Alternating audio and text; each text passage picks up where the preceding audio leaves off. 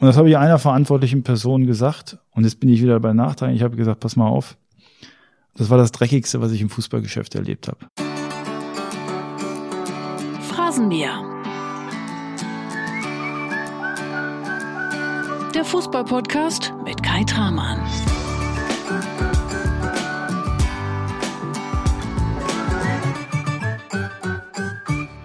Und heute gibt's endlich wieder eine frische Folge für dich. Und damit moin moin und danke, dass du reinhörst in den Podcast Phrasenmäher. In mein kleines Baby. Mein Name ist Kai Dramann. Ich bin in der Chefredaktion bei Bild. Seit 20 Jahren berichte ich über Fußball.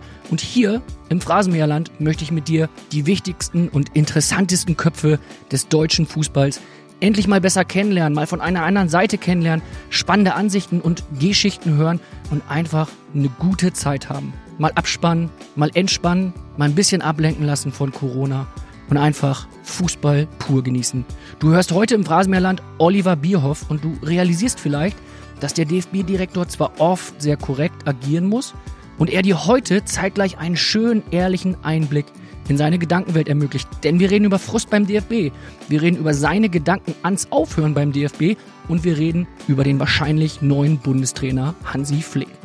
Und zeitgleich sprechen wir heute auch über eine Zeit, in der Oliver Bierhoff mal so richtig intensiv im Rotlichtmilieu recherchiert hat. Stichwort Peepshow. Darauf kannst du dich jetzt schon mal freuen. Und wir unterhalten uns auch über einen Schokopudding, der dir heute beim Zuhören noch einen kleinen Ohrwurm bescheren wird. Das kann ich dir an dieser Stelle schon mal versprechen.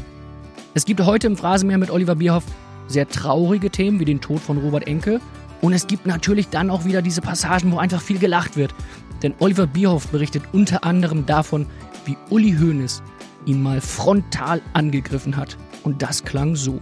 Ihr macht den deutschen Fußball kaputt mit euren scheiß amerikanischen Fitnesstrainern. Und jetzt genug der Vorrede, genug gelabert. Viel Spaß im Phrasenmeerland mit Oliver Bierhoff. 1996 war es im deutschen Fußball so, dass Mehmet Scholl nach dem EM-Sieg im altehrwürdigen Wembley Stadion in London den EM-Pokal und auch die gratulierende Queen an dich übergeben hat. Ich habe es mir nochmal angeschaut auf den ja. alten Videos. Mehmet bekommt den Pokal, gibt ihn dir, die Queen gratuliert ihm und dann gratulierst du der Queen beziehungsweise sie dir. Ja. Sprich, Mehmet Scholl hat alles an dich übergeben und heute übergibt er offiziell den Phrasenmäher an dich. Du bist der neue Gast. Herzlich willkommen. Schön, dass du da bist im Phrasenmeerland. Ja, danke. Freue mich hier zu sein. Du sitzt auf dem Platz, auf dem Felix Magath vor einigen Monaten gesessen hat. Wir sitzen wieder im Hotel Hilton am Münchner Tura Park, am englischen Garten in München. Wie geht's dir aktuell? Naja, es ist, glaube ich, wie bei vielen Menschen. Man ist immer hin und her gerissen natürlich zwischen den Gefühlen. Auf der einen Seite will man natürlich diszipliniert sein, auf der anderen Seite drängt es einem natürlich, dass man wieder ein bisschen zur Normalität kommt. Ich versuche das Ganze einfach so anzunehmen und natürlich sehr diszipliniert, auch verantwortungsvoll, auch durch meine Rolle, aber auch als Privatperson damit umzugehen und weiß, dass das für viele Menschen äh, eine unglaubliche Herausforderung ist. Für uns sind es natürlich auch Herausforderungen im Arbeiten. Also wir haben teilweise natürlich Probleme, mit den Planungen, was Richtung die EM anging. Bis vor kurzem wussten wir noch nicht, spielen wir in München oder nicht. Wie führen wir unsere Länderspiele durch? Aber das sind natürlich in Anführungsstrichen auch nochmal banalere Probleme gegenüber denen, die andere Menschen haben. Aber ich nehme das so an, versuche das Beste daraus zu machen, weiß, dass ich da in einer privilegierten Position bin und dass wir eigentlich auch trotzdem noch eine gute Ausgangssituation haben. Und vor allen Dingen freue ich mich natürlich jetzt, dass die EM näher rückt und dass sie eben dann auch stattfindet. Die EM rückt näher und heute werden wir erstmal viel Spaß haben in zwei mhm. Phrasenmäher-Folgen. Wann immer dir mal eine Frage nicht gefällt, wenn ja. immer du sagst, boah, das ist jetzt typisch Bild oder das ist typisch Phrasenmäher, habe ich keine Lust drauf, dann kannst du die Hupe nehmen. Ja klingt nach wie vor nicht ganz so spektakulär. Zweimal pro Folge darfst du sie drücken, um eine Frage einfach wegzuhupen.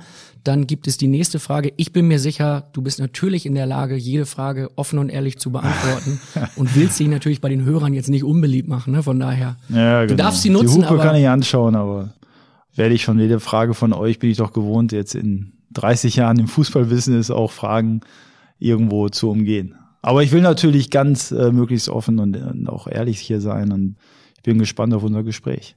Das wird ein schönes, das kann ich dir versprechen. Als allererstes kannst du uns einmal verraten, wie wir dich eigentlich wahrnehmen sollten in einer kurzen Rubrik.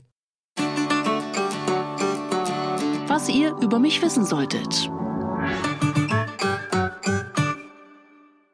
Man könnte es ja mit Atze Schröder machen, ne? so ein bisschen so Oliver Bierhoff, voll in Ordnung. Das wird vielleicht auch nicht jeder, jeder so äh, akzeptieren oder auch bestätigen.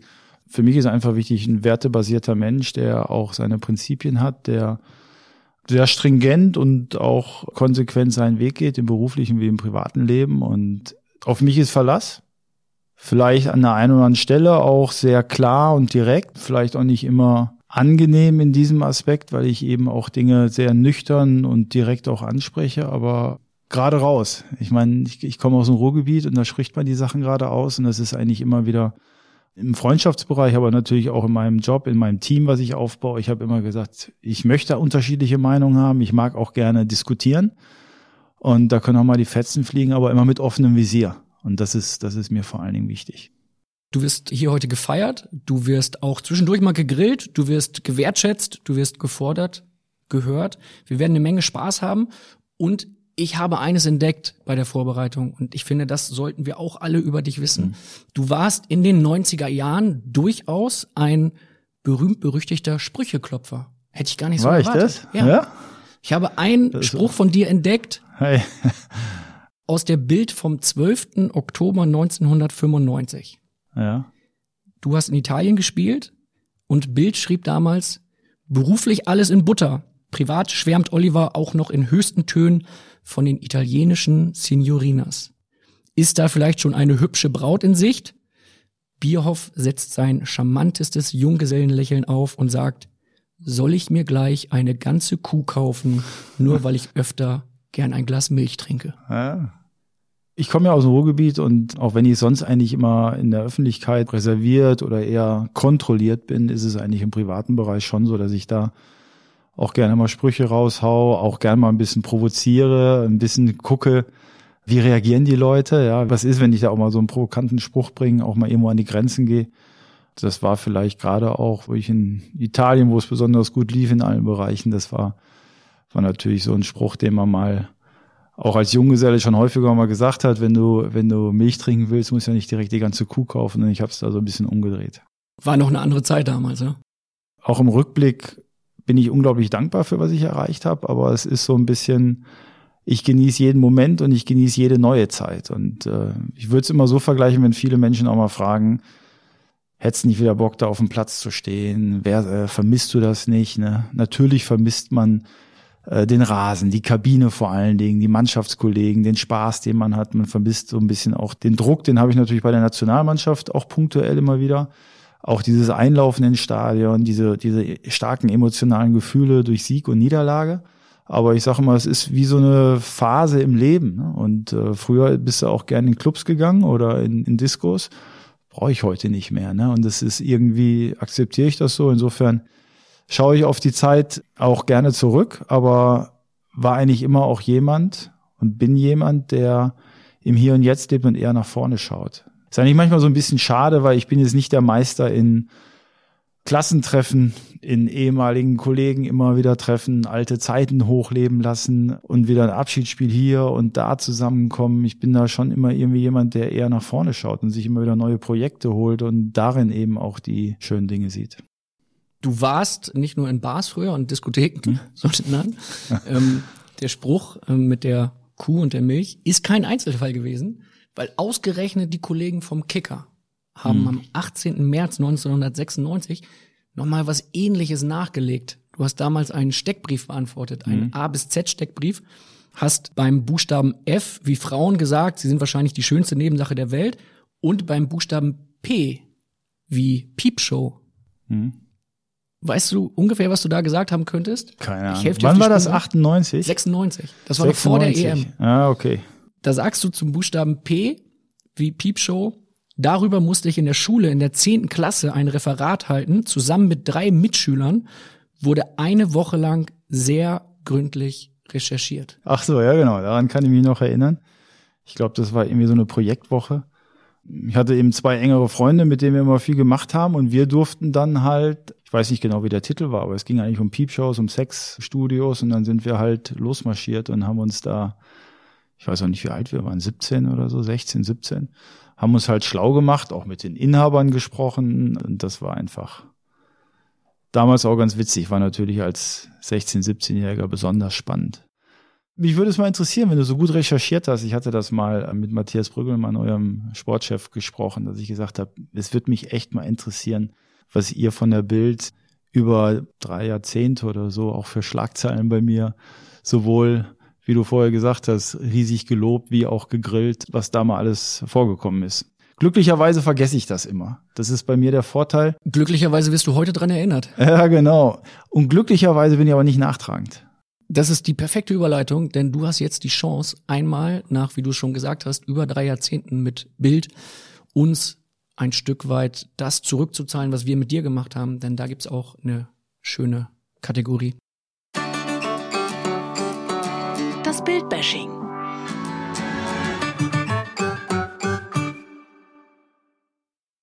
Ich, ich tue mich da generell bei solchen Dingen immer schwer, weil ich natürlich denke, dass eure Aufgabe ja im ersten Sinne nicht ist, irgendeinen zu mögen, sondern erstmal Zeitung zu verkaufen. Aber für mich wäre es schon wichtig, erstmal das Allerwichtigste, dass man bei der Wahrheit bleibt.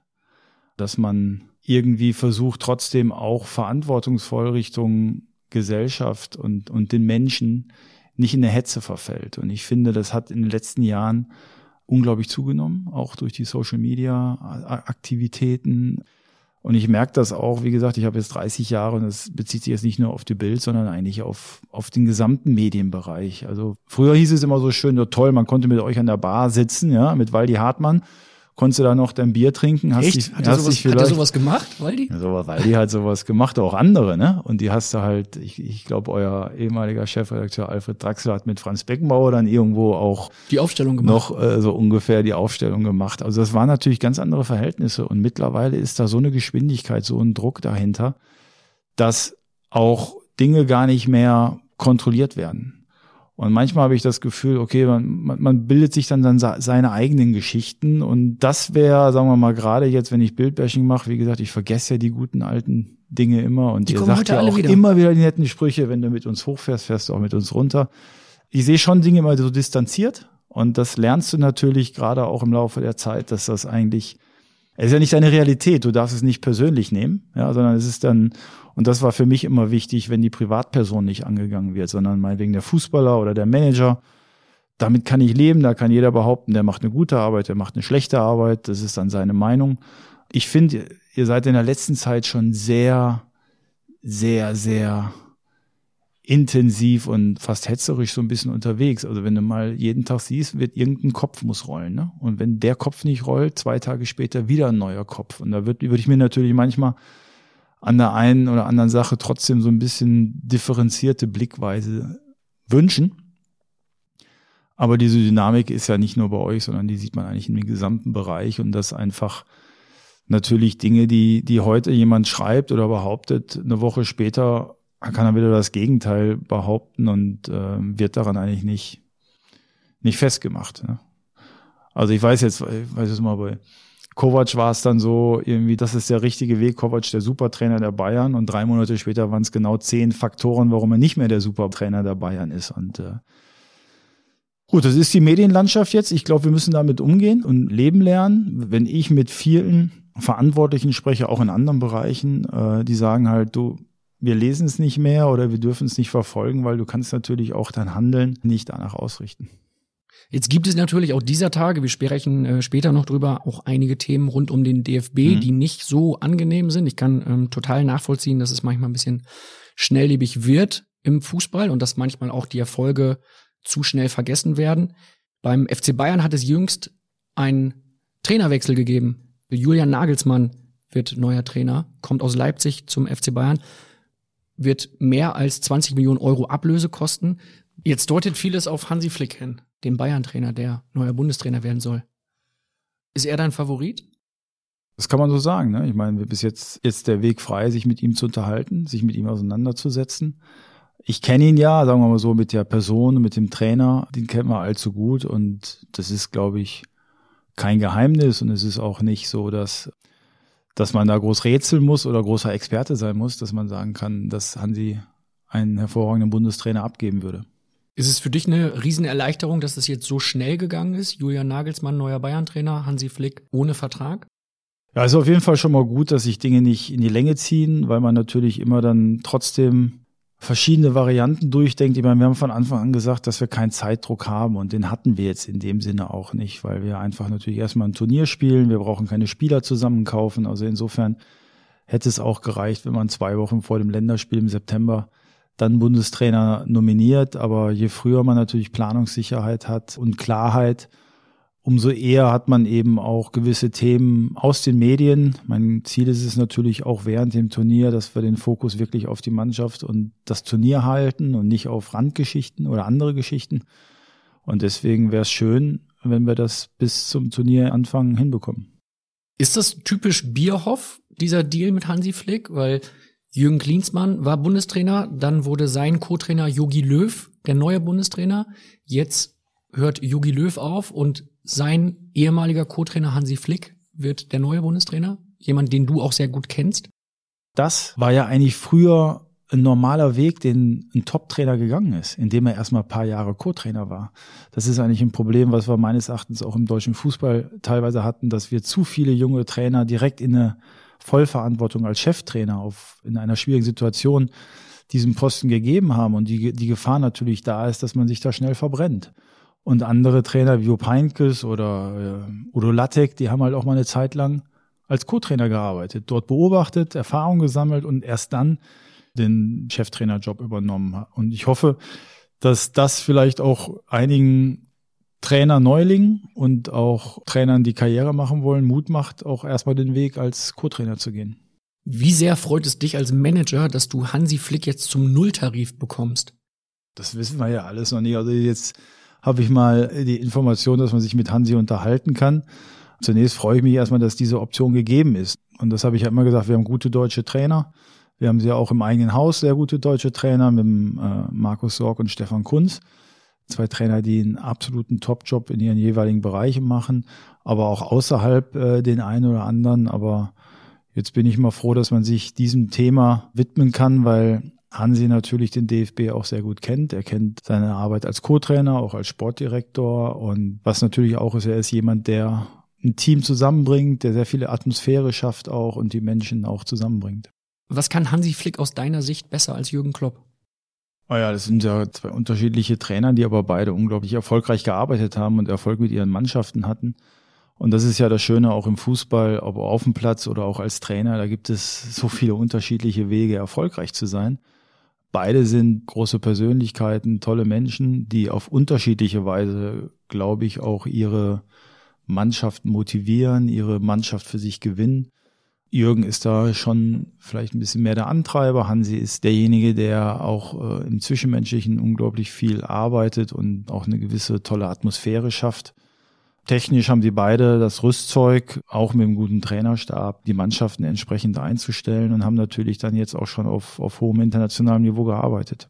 Du hast es eben gerade schon angesprochen, so dieser Umgang mit den Medien, mit dem Druck. Du hast als Spieler im EM-Finale 1996 das Golden Goal geschossen. Aus mhm. deutscher Sicht ist es das vorletzte Tor, das zu einem großen Titel geführt hat.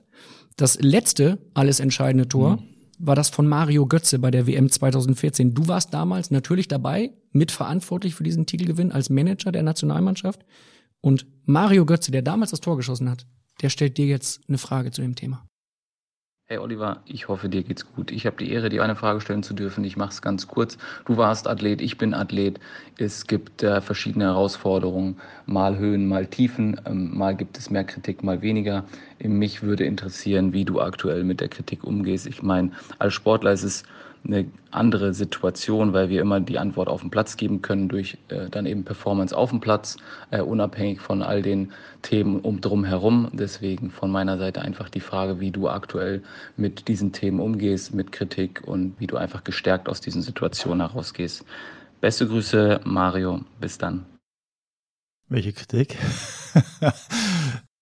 ja, man lernt natürlich mit der Zeit ein bisschen damit umzugehen. Angenehm ist es nie. Das ist auf jeden Fall. Und von klein auf bin ich erstmal mal Kritik gewöhnt gewesen. Ich sage das auch immer in so Meetings, sage ich Feuer raus, bitte sagt's, auch wenn es nicht passt, weil ich bin eigentlich gewohnt, mit Kritik umzugehen, weil ich glaube ich schon seit jeher eine Person war oder ein Spieler war, die auch polarisiert, die häufig dann eben auch in der Kritik stand.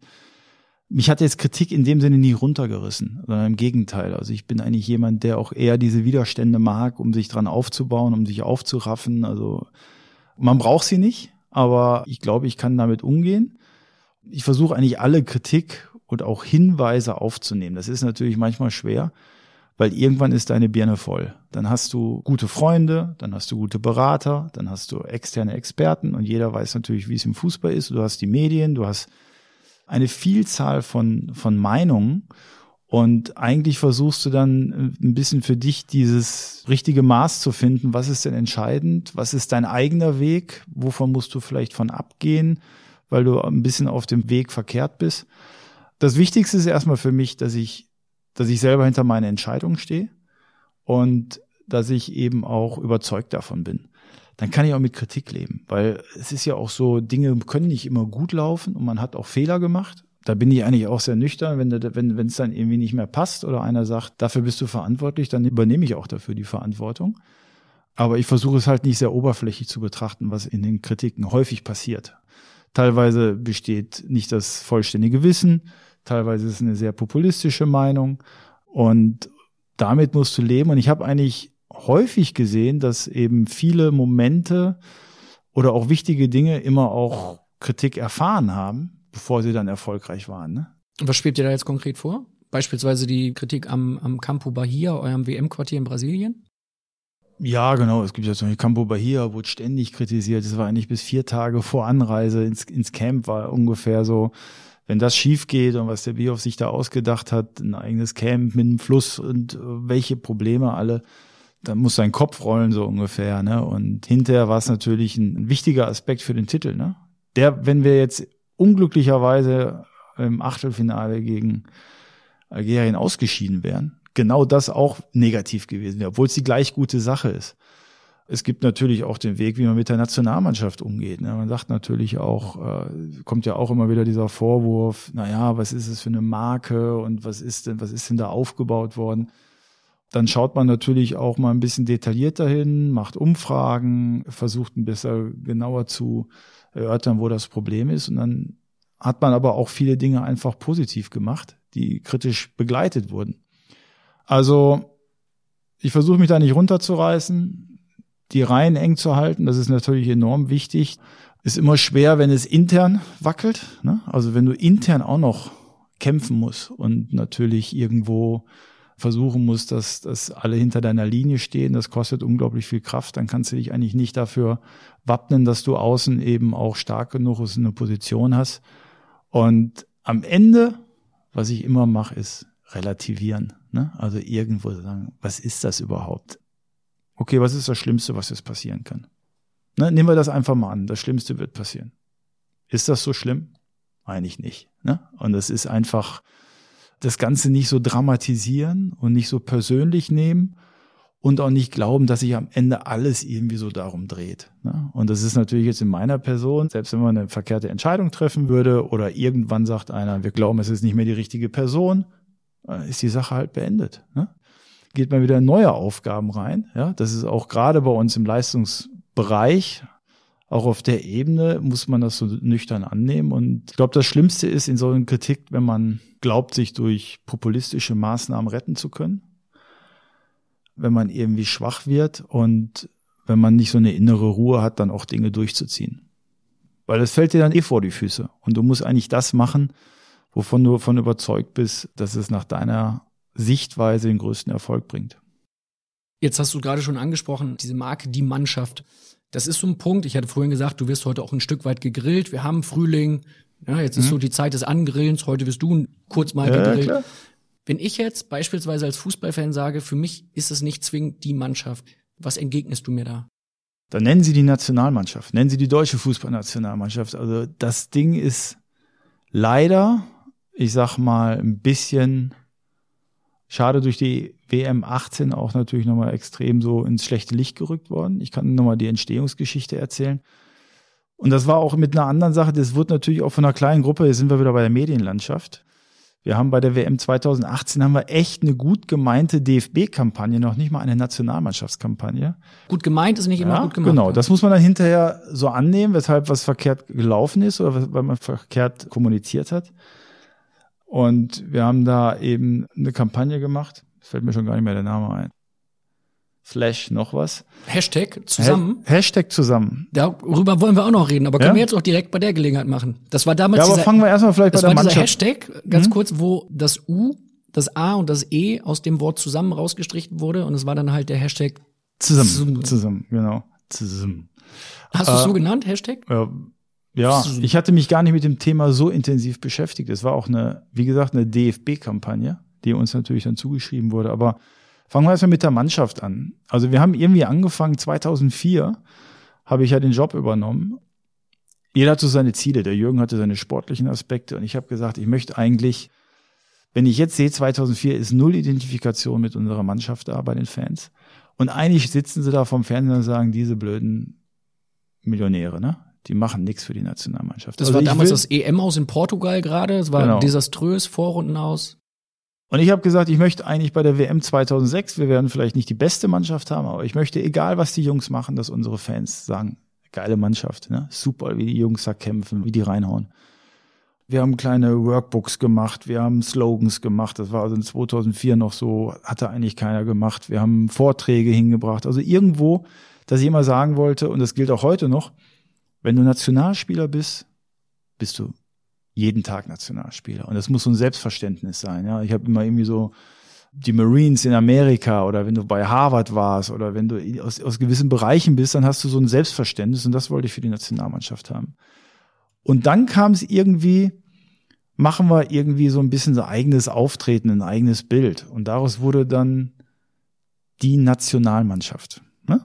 So, dann haben wir, machen wir die deutsche Fußball, nee, machen wir Deutsch, war ja da auch noch so ein bisschen nationalistisch, machen wir die Nationalmannschaft, das reicht. Das haben wir, weiß ich, vier Jahre gemacht oder noch länger. Und dann kamen natürlich auch wieder so Themen wie, naja, ist ja schon ziemlich lange hingeschrieben. All unsere Partner und Sponsoren haben gesagt, wir möchten eigentlich die Nationalmannschaft immer auch auf dem Bus haben. Wir wollen gar nicht das DFB-Logo haben, sondern die Nationalmannschaft. Und da war ja auch das, äh, sagen wir mal, der Adler mittendrin. Und das ging immer so weiter. Und irgendwann im Jahr 2014 bei der WM waren wir halt international, hat uns jeder immer nur angesprochen, die Mannschaft. Die Mannschaft. Ne? Und auch Angela Merkel hat in der Kabine gesagt, ah, sie war in China und die Chinesen immer nur, ah, die Mannschaft. Ne? So, also es war eigentlich etwas, was wir häufig immer diskutiert hatten, auch mit, mit Freunden, die gesagt haben, Mensch, da gibt's die Azuri, ne, und die, es gibt die Three Lions und es gibt irgendwie die All Blacks im, im Rugby. Bei uns, die deutsche Fußballnationalmannschaft, hört sich irgendwie so ein bisschen wieder deutsch, ne? So, und dann haben wir gesagt, ey, die Mannschaft ist eigentlich gut. Und wenn wir mal auch ehrlich sind, auch hier von Medien, es war sofort in aller Munde, ah, die Mannschaft kommt. Die Mannschaft kommt. Ne? Also es war, war gar nicht so negativ behaftet, sondern eher mit Stolz. Was ich natürlich selbstkritisch sehe, wir haben dann die Präsenz übertrieben.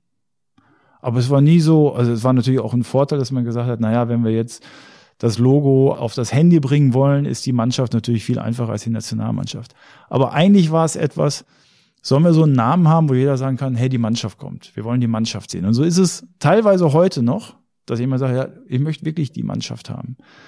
Und deswegen habe ich natürlich auch stark darüber nachgedacht. Nach der WM ändern wir da was, weil ich genau diese Hinweise natürlich ganz unterschiedliche Freunde und Menschen, ne? also dass die einen sagen, kann ich überhaupt nichts mit anfangen und andere, ja, ich finde das doch gut, was soll das denn und das ist doch prima. Ich fand eigentlich bis zur WM 2018 haben das alle toll genannt und genutzt und in der Marktforschung, die wir betrieben haben, haben wir halt gesehen, dass es die jungen Menschen gut finden, während es eher ältere Fans kritischer sehen. Und jetzt kommt vielleicht ein bisschen der Wirtschaftsmann bei mir raus oder der Betriebswirtler und sagt, um wen kümmern, müssen wir uns jetzt eigentlich am meisten kümmern? Ich schätze den 60, 65-jährigen Fan. Ich möchte aber die Kids gewinnen. Ich möchte die Kids und nicht nur, weil sie die Klienten für die Zukunft sind oder die, die, die Kunden, sondern weil die sollen Fußball spielen, die sollen Spaß am Fußball haben, die sollen diesen Sport weitertreiben. Und deswegen ist es für mich eigentlich am Ende wichtiger, den 10- und 14-Jährigen zu erreichen, als den 60-Jährigen. Jetzt bin ich in der Mitte. Bin 41 Ja. und sage, es ist komplett übertrieben, auf der einen Seite diesen Hashtag, du hast es so schön gesagt, ZSM, man kann ihn gar nicht aussprechen, nur schreiben, dann die Marke, die Mannschaft aufzubauen. Wir kommen ja auch noch, ich muss ja ehrlich sagen, das ist gar nicht so der allergrößte Fehler im Vergleich zum Fanclub Nationalmannschaft powered bei Coca-Cola zum Beispiel. Ja, Es entsteht da ja eine Gesamtsumme, es entsteht da ja ein riesiges Paket, wo du einfach den Eindruck hast, es ist komplett aber mir ist an mir finde ich so gut. durchstrukturiert. Ich persönlich, Ja. das ist nicht mein Verein. Ah, ja, aber bitte sehr, bitte, die Antwort höre ich gern. Findest du es gut, an mir ist an mir, den Slogan? Ich finde, es passt zum FC Bayern. Es ist Ja. nicht mein Verein. Ich muss jetzt nicht sagen, ob ich es gut finde. Ich finde immer noch, wenn einer die deutsche Fußballnationalmannschaft ist, ist es gar keine Pflicht und wir haben das auch immer wieder jetzt extrem auch bei vielen Dingen zurückgezogen, um nicht den Eindruck zu vermitteln, wir möchten euch das aufsetzen. Ich frage immer auch, was ist die Alternative? Wir gehen ja auch weiterhin, was soll auf dem Bus stehen? Deutsche Fußballnationalmannschaft oder nur das DFB-Logo? Also es ist ja immer auch so, dass man natürlich leicht kritisieren kann ja, oder sagen kann, oh, das finde ich nicht toll, aber was sind die Alternativen? Wie gehst du weiter vorwärts? Da haben wir halt, wie gesagt, A, diese Marktforschung gemacht. Aber auch dieses Hashtag zusammen, das war eine Gesamtinitiative des DFBs, wo man War's ein gesagt Fehler? hat, ja, wenn man die Auswirkungen sieht, sagt man, muss man es anders machen. Ich finde den Fehler, und das ist ja manchmal so gut gemeinte Dinge, wenn sie dann verkehrt laufen, war es ein Fehler. Also erstmal war es prinzipiell gut. Ich habe auch in Brasilien, zwei Jahre bevor wir nach Brasilien gegangen sind, habe ich gesagt, ich möchte, dass wir jetzt Aktionen starten, dass wenn die WM beginnt, die deutsche Mannschaft die zweitbeliebteste Mannschaft in Brasilien ist. In dem Moment, wenn Brasilien ausscheidet, muss ganz Brasilien hinter Deutschland stehen. Also gehen wir frühzeitig rüber. Also machen wir soziale Projekte, unterstützen wir. Das gleiche haben wir eigentlich auch in Russland versucht zu machen. Ne? Also die Verantwortung als DFB dort etwas zu machen. Frag mich jetzt nicht, wer, wer jetzt diesen Slogan erfunden hat, aber es ist unsere gemeinsame Ist, Sache. ist nicht Ich bin mehr da beim. DFB, ne? Nur, wir haben, und das war auch interessant, und das ist ja auch etwas. Letztendlich, wenn man sagt, ja, wir haben dann immer Hashtag zusammen. Wir haben eine Marktforschung danach gemacht, eine Umfrage nach dem Turnier. Ich glaube, ein Prozent der Fans kannten überhaupt diesen Begriff. Aber die Welt, in der auch die Medienvertreter, die 150 Leute, die uns sechs Wochen dort begleiten, die leben ja auch in ihrer Welt. Und die haben das natürlich jeden Tag gesehen. Und die haben es immer kritisiert und transportiert. Und das ist immer etwas, wenn wir vorher auch über Kritik gehen, wo ich immer sage, man darf auch nicht den Fehler machen, dass man immer glaubt, meine Welt, das ist die wirkliche Welt. Wir haben so unterschiedliche Welten, in denen wir leben. Und das wird natürlich jetzt medial auch nochmal anders getragen, weil jeder kriegt andere Nachrichten auch durch die Social Media, durch die ganzen Algorithmen, die da sind. Ist das eben so transportiert worden. Aber ich glaube am Ende, das sehe ich so nüchtern. Egal ob, und das passiert mir häufig, ja, und vielleicht kann man auch wirklich mal hier und da die Versuche machen. Menschen regen sich auf. Ich reg mich auch auf. Und dann sage ich, wo ist denn das Problem? Was ist überhaupt die Faktenlage? Die Menschen können ja gar nicht die Fakten nennen. Die können nur sagen, ja, es ist irgendwie, es ist blöd. Sag ich, erklär mir doch mal, ja, worüber regst du dich jetzt auf? Und meistens können die Menschen, das geht nicht nur im Fußball, sondern auch in andere Bereiche, können sie gar nicht genau beschreiben, wie das Problem ist, ne? Oder was gerade vorgefallen ist. Also ich hatte das jetzt letztens dieses diesen Maskenskandal mit den CSU-Politikern, ja. Ich selber habe mich da auch gar nicht so schlau gemacht. Ein Freund hat sich tierisch darüber aufgeregt. Da habe ich einfach mal einen Test gestartet und habe gesagt, hey, was ist da überhaupt passiert? Was haben die denn gemacht? Ja, kann ich dir gar nicht sagen. Der hat irgendwie Masken bestellt. Sag ich, ja, aber hat er vermittelt oder wie auch immer? Es war eine Aufregung da. Und ich glaube, das ist am Ende, was für mich zählt, sage ich, egal wie die Fakten sind, egal wie man das rational erklären kann, die Emotion, das Gefühl der Menschen, das ist halt entscheidend. Und das ist halt das Frustrierende und das tut echt weh, weil ich mich halt mit dieser Mannschaft auch identifiziere. Von den Fakten her haben wir weniger Marketingmaßnahmen in 2018 gemacht als 2014. Von der Faktenlage haben wir weitaus mehr Fanbegegnungen gemacht 2018 als 2014. Aber gefühlt war es für die Menschen weniger. Gefühlt war es für die Menschen, dass die Mannschaft sich da distanziert hat. Also sage ich, haben wir irgendetwas verkehrt kommuniziert oder vermittelt durch unser Auftreten. Und das ist, glaube ich, einfach die Ausstrahlung. Ich sage immer, du kannst normal aus einer S-Klasse aussteigen oder du kannst natürlich wie ein Snob aus einer S-Klasse aussteigen. Und dieses Gefühl haben wir einfach vermittelt und da helfen natürlich am Ende auch nicht tausende Argumente aufgrund der Fakten, sondern man muss die Gefühle und Empfindungen der Menschen so wahrnehmen und ernst nehmen. Ich glaube, es ist auch ein Stück weit die Summe, also beispielsweise bei diesem Fanclub Nationalmannschaft Powered by Coca-Cola. Hm.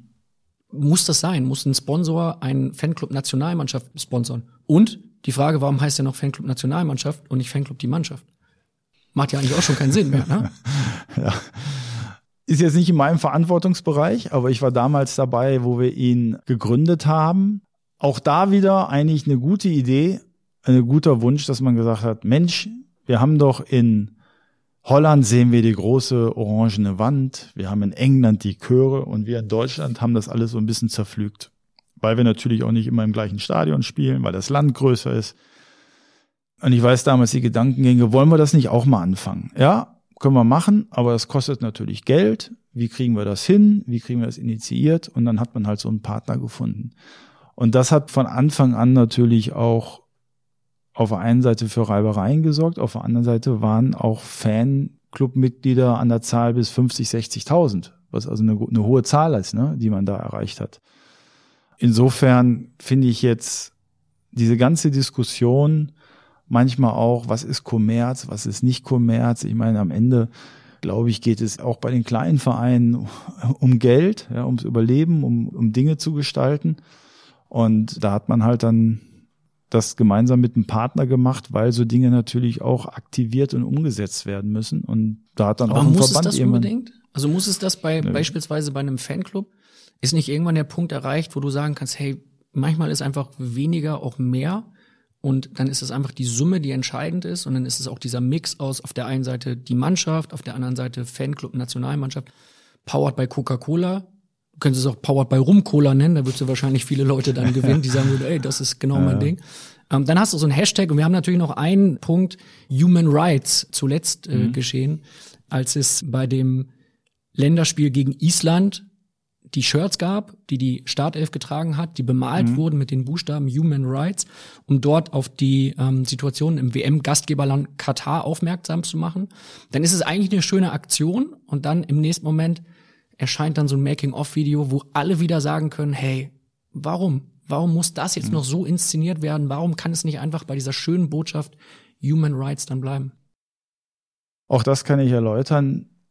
Auch da wieder unglaublich guter Grundgedanke, ein großer Wunsch. Also eigentlich äh, auch diese Human Rights Geschichte ist wirklich eine Initiative, die aus der Mannschaft heraus entstanden ist. Ich war selber im Moment auch so ein bisschen kritisch, weil ich gesagt habe, wie viele Messages wollen wir jetzt noch machen, aber den Spielern lag es wirklich am Herzen, da zu reagieren. Wer sind da so die Wortführer? Wer sind so die Ideengeber? Das ist immer ganz unterschiedlich, aber natürlich Manuel als Kapitän hat da ein gewichtiges Wort, aber auch Leon und Joe weiß man, dass sie auch viel über den Tellerrand hinausstehen. Mark Terstegen, auch Jonathan Tah. Also am Ende haben bei dieser Aktion sich alle unglaublich engagiert.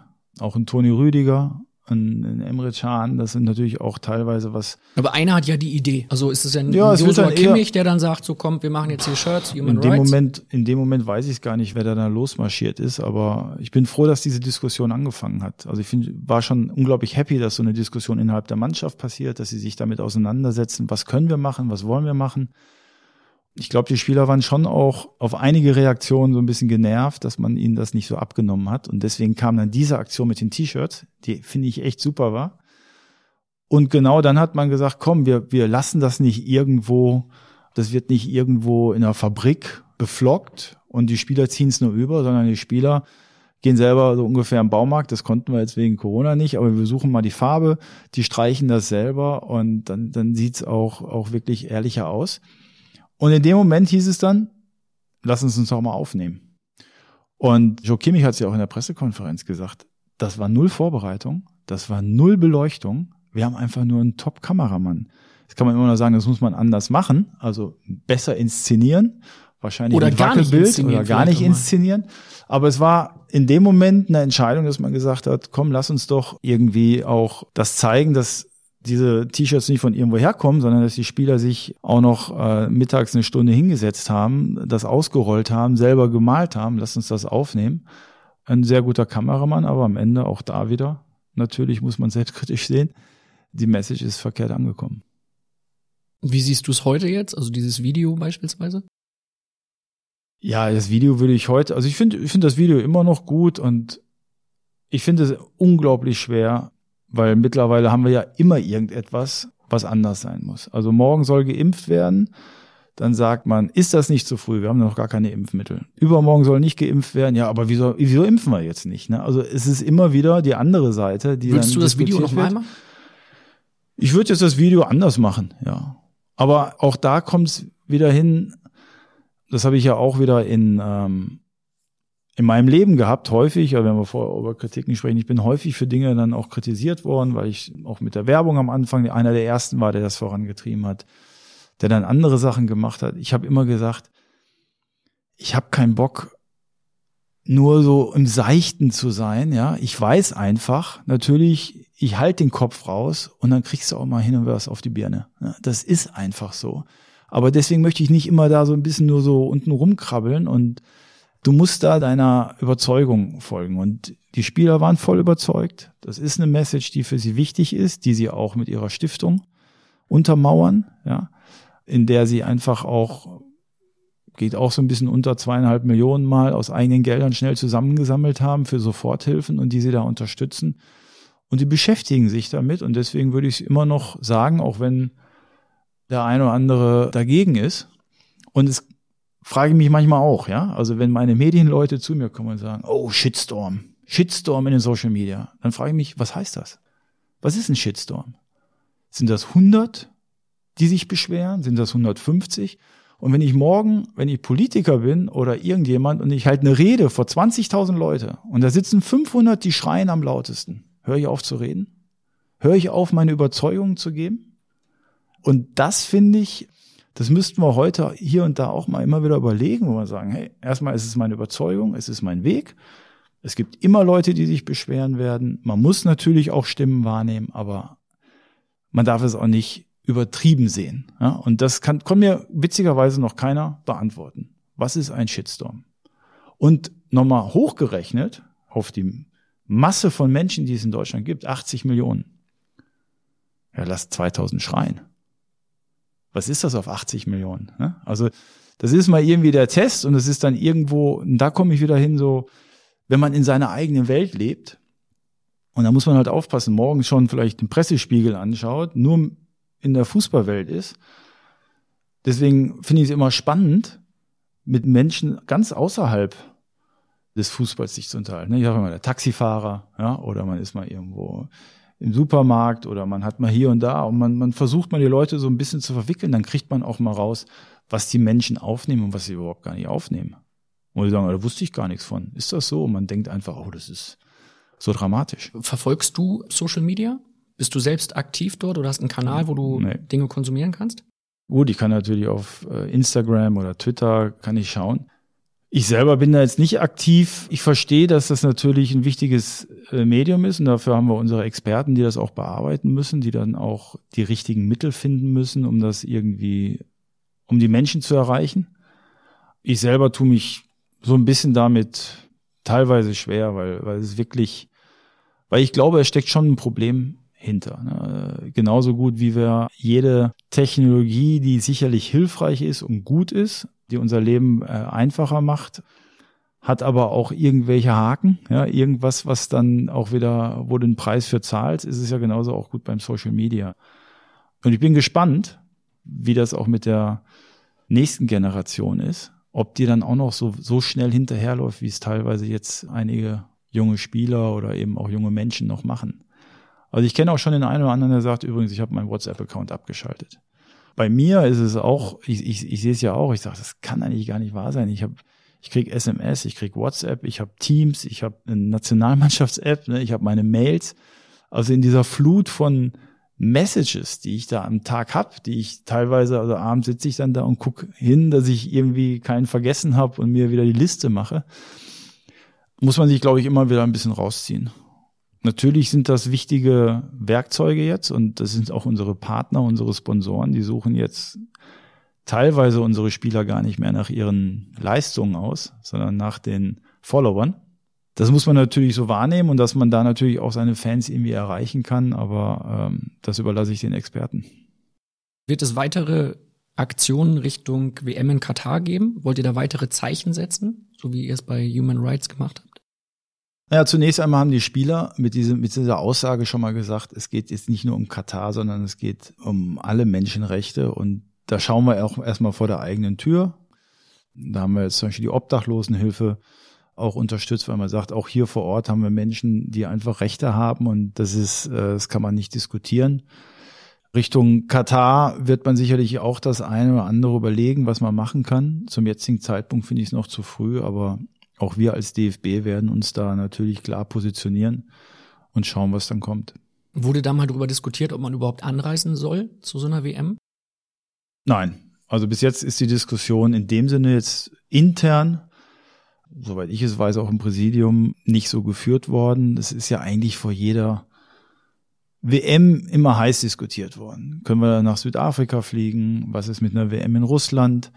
Irgendwie wiederholt es sich dann natürlich und ich finde es dann auch immer ein bisschen einfach, wenn alle auf den Sport dann schauen, auf den Fußball wenn man mal sich im ganzen, auf der ganzen Welt umschaut, dann eigentlich meistens nur in Deutschland, weil viele Diskussionen von denen werden im Ausland halt nicht geführt.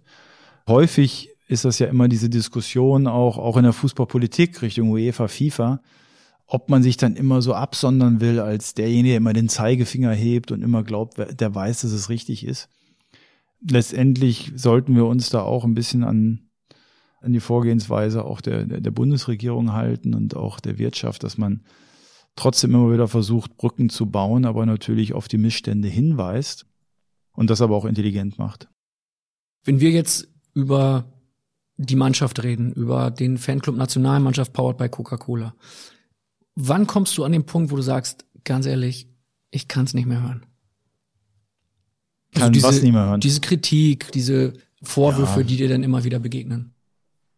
Man kämpft natürlich immer wieder an und es ist irgendwie, versuche ich mich dann natürlich auch irgendwie wieder selber auf das zu fokussieren, was ich einfach erreichen will und dass ich natürlich am Ende nicht mich davon abhängig machen möchte, was ein Medienvertreter oder eine Zeitung oder wer auch immer meint. Ich bin zum DFB gekommen 2004. Ich glaube, wir hatten einen Umsatz von 120 Millionen. Jetzt haben wir um die 450, glaube ich. Da haben wir kräftig mitgetrieben. Wir sind Weltmeister geworden, wir, wir sind Confed Cup Sieger geworden. Also ich sehe dann am Ende immer wieder diese Dinge, dass diese Diskussionen ja dazu führen und dass man natürlich auch das aushalten muss. Ja, das sind genauso gut auch wieder die Dinge, wenn du sie nicht machst, werden sie dir wieder vorgeworfen. Ja, also das ist so ungefähr, guck mal, die anderen Länder, die machen das aber oder die haben, ja, wie kann das denn sein, dass da also im gleichen Atemzug, aber andere Nationalverbände haben ihre Einnahmen erhöht und die sind progressiver. Also wir haben das ja auch schon in anderen Bereichen gehabt. Deswegen sage ich immer, der Sportredakteur ist der Sportredakteur. Wenn er Fußballmanager wäre, wäre er vielleicht in der Bundesliga. Der muss Zeitungen verkaufen, der muss Meinungen bilden. Äh, meine Aufgabe ist eigentlich immer wieder daran zu denken, was ist das Beste für einen Verband, was ist das Beste für die Nationalmannschaft. Da bist das du schon sehr wirtschaftlich getrieben dann, ne? Ja, also das eine widerspricht dem anderen ja nicht. Ich setze immer ganz anders an. Das Wirtschaftliche steht nicht im Vordergrund. Ja, aber ich glaube, wenn du die Arbeit gut machst, also erstmal, wenn du deine Arbeit liebst, wenn du sie gut machst und wenn sie dann erfolgreich ist, dann folgt der Rest. Ich habe eigentlich auch immer wieder in der Karriere gesehen, du darfst im ersten Schritt nicht ans Geld denken. Ja, ob das bei einer Fußballprämie ist oder wie auch immer, du musst erstmal sagen, ich will's gut machen. Und der Rest folgt dann hinterher. Ich finde es aber auch unter dem Aspekt, wenn wir überlegen, und das kommt ja auch immer wieder zu kurz. Und da sieht man mal wieder die Diskussion. Man sagt häufig, der Verein darf das, ja, ist nämlich nicht nur Bayern München oder Borussia Dortmund, dem steht mal was zu oder das muss doch so laufen. Aber die dürfen Champions League spielen, weil die müssen ja auch überleben. Ja, da sage ich, wer muss denn überleben? Eigentlich ein Kader von 30 Profispielern. Ja, denn das sind ja mittlerweile Lizenzspielerabteilungen. Beim DFB diskutieren wir, ob die Länderspiele sein dürfen. Wobei ich sage, meine Gelder, ja, also unsere Gelder vom DFB, die gehen ja an die Basis. Von all dem, was ich einnehme, brauche ich als Nationalmannschaft einen ganz geringen Teil. Ja, von den 450 Millionen Umsatz brauche ich als Nationalmannschaft wirklich wenig. Ich sag mal, 70 Prozent gebe ich rüber in die Basis. Also eigentlich müsste ja das Denken und die Argumentation sein. Das erste, was kommt, ist der DFB und die Nationalmannschaft. Warum? Weil mit den Geldern werden unsere Landesverbände unterstützt. Und nicht das neue Gehalt vom Haaland oder vom Lewandowski oder wie auch immer. Und die Diskussion wird überhaupt nicht geführt. Und wir sind da als DFB immer in einer Rechtfertigung, in einer defensiven Position, wo ich sage, nee, gerade das ist jetzt ja wichtig und da steckt natürlich auch Arbeitskräfte hinter, nicht nur die der Spieler, auch der der Vereine. Insofern finde ich das super, wie wir das als deutscher Fußball geregelt haben. Aber ich kann da nicht sagen, na ja, ob der DFB spielt oder nicht, ist doch eigentlich wurscht, weil die Gelder brauchen wir, um sie einfach wieder in die Talentförderung reinzugeben, in die Unterstützung der Landesverbände, um andere Maßnahmen durchzuführen. Kommst du an den Punkt zwischenzeitlich mal, wo du sagst, jetzt reicht's mir beim DFB, ich habe da keinen Bock mehr drauf, ich muss mich die ganze Zeit rechtfertigen, muss irgendwas erklären, werde eh missverstanden, Leute regen sich über mich auf. Ja. Das wäre ja, also wenn ich das nie hinterfragen würde und dass man auch nicht diese Frustmomente hat, das ist klar. Das kommt immer mal wieder vor, ne? Weil man natürlich, bin ich auch schon nicht mehr 30, sondern 53 und dann sagst du natürlich schon, wo verbringst du deine Zeit? Mit wem verbringst du sie? Was willst du erreichen? Beim Best, Phrasenmäher, beste, ja. Beste Zeit, die du Könnte. investieren kannst heute. Unter anderem, ja, ja. Ich bin nicht so naiv und das finde ich auch nicht. Ich finde es ja auch schön, Widerstände zu überstehen. Also wenn wir alles nur so rosig hätten, das wäre ja auch schwachsinnig. Ne? Also wenn alles immer normal laufen würde. A, kannst du dich nicht auszeichnen. B, kannst du dann auch irgendwie nichts, also diese Reibung braucht es ja auch. Aber natürlich gibt es immer mal Momente, ob das jetzt durch die öffentliche Kritik ist oder ob das mal mit Reibereien innerhalb des Verbandes ist oder auch mit anderen Dingen, wo du sagst, boah, jetzt musst du das wieder machen, man muss viele Kröten schlucken, du musst viele Dinge irgendwie so auch verkaufen, obwohl du es vielleicht anderer Meinung bist oder wie auch immer. Aber das gehört eigentlich zum Job dazu. Und aber natürlich hinterfrage ich das immer und schaue dann, ob ich wirklich äh, noch was zu sagen habe oder auch der Job mir am Ende noch Spaß macht. Was und sind das für Dinge, die du verkaufen musst? Nein, es gibt immer mal wieder Momente, wo man sagt, pass mal auf, jetzt passiert dies oder jenes nicht. Und man muss dann für die Sache vielleicht dastehen oder muss einfach sagen, okay, Banalität, ne? man, man ist eigentlich der Meinung, man, man sollte jetzt eine Pressekonferenz geben oder eine Aussage machen, aber der Spieler oder Trainer wollen es gerade nicht. Ne? Da sehe ich ja auch meine Aufgabe ein bisschen drin, so Prellbock zu sein und Dinge umzusetzen. Wir hatten es jetzt im Herbst, war natürlich auch die Diskussion ein Wahnsinn, drei Spiele in zehn Tagen. Und trotzdem muss natürlich dafür kämpfen, obwohl du weißt, dass es eigentlich sportlich ein bisschen sinnlos ist und verrückt ist, ja, dass man eigentlich die Spieler unvorbereitet dann drei Länderspiele hintereinander durchführen lässt. Aber ich weiß, welche Bedeutung es für den Verband hat. Aufgrund der fließenden Gelder dann. Der oder? fließenden Gelder, ja, der, auf jeden Fall. Das heißt, du sitzt dann da und weißt, okay, sportlich müsste ich jetzt eigentlich sagen, es macht keinen Sinn. Wir sagen genau. mindestens ein Spiel ab. Und auf ja. der wirtschaftlichen Seite bist du dann aber derjenige, der sagt, okay, Pokerface aufsetzen, heile Welt spielen und sagen, nee, das ist schon richtig so, weil ich weiß, hinter den Kulissen fließen dann Gelder, auf die wir nicht verzichten können. Genau. Ich muss ja auch dafür sorgen, dass wir unseren Verpflichtungen nachkommen. Ja, ich weiß auch, dass gewisse Marketingmaßnahmen auch jetzt gerade in der Corona-Zeit teilweise schwer umsetzbar sind, ja, aber unsere Partner zahlen nun mal viel Geld und äh, die haben auch ihre Pläne. Und ich will auch, dass der Verband weiterhin attraktiv ist, weil das frage ich mich manchmal. Wieso machst du es dir eigentlich nicht bequem? Ja, wieso mache ich nicht alle vier Wochen Phrasen mehr? Ja, gehe häufiger noch ins Studio, red hier und da und überall, wo ich eigentlich dann irgendetwas aufwirbel oder vorantreibe, kriegst du viel Kritik oder du kriegst natürlich viele äh, Widerstände, du musst viele Kämpfe führen, ne? ob das jetzt Campo Bahia war, ob das jetzt die Positionierung der Mannschaft ist, ob das jetzt unser neues Zuhause ist, unser, unsere Akademie. Das sind alle Dinge, die hat eigentlich keiner von mir gefordert. In mir steckt aber etwas, was mich immer irgendwie so antreibt. Ich sehe immer wieder die nächste Aufgabe. Und was können wir besser machen? Oder wo gehen wir wieder hin? häufig sehe ich die Dinge vor meinen Augen, so wie ich jetzt unser neues Zuhause in DFB in Frankfurt sehe, wie wir da zusammenkommen, wie zum ersten Mal in der Geschichte des DFBs wir ein sportliches Zuhause haben, wo Trainer, Ausbilder, Fußballer zusammenkommen und, und, und miteinander diskutieren und spielen und machen.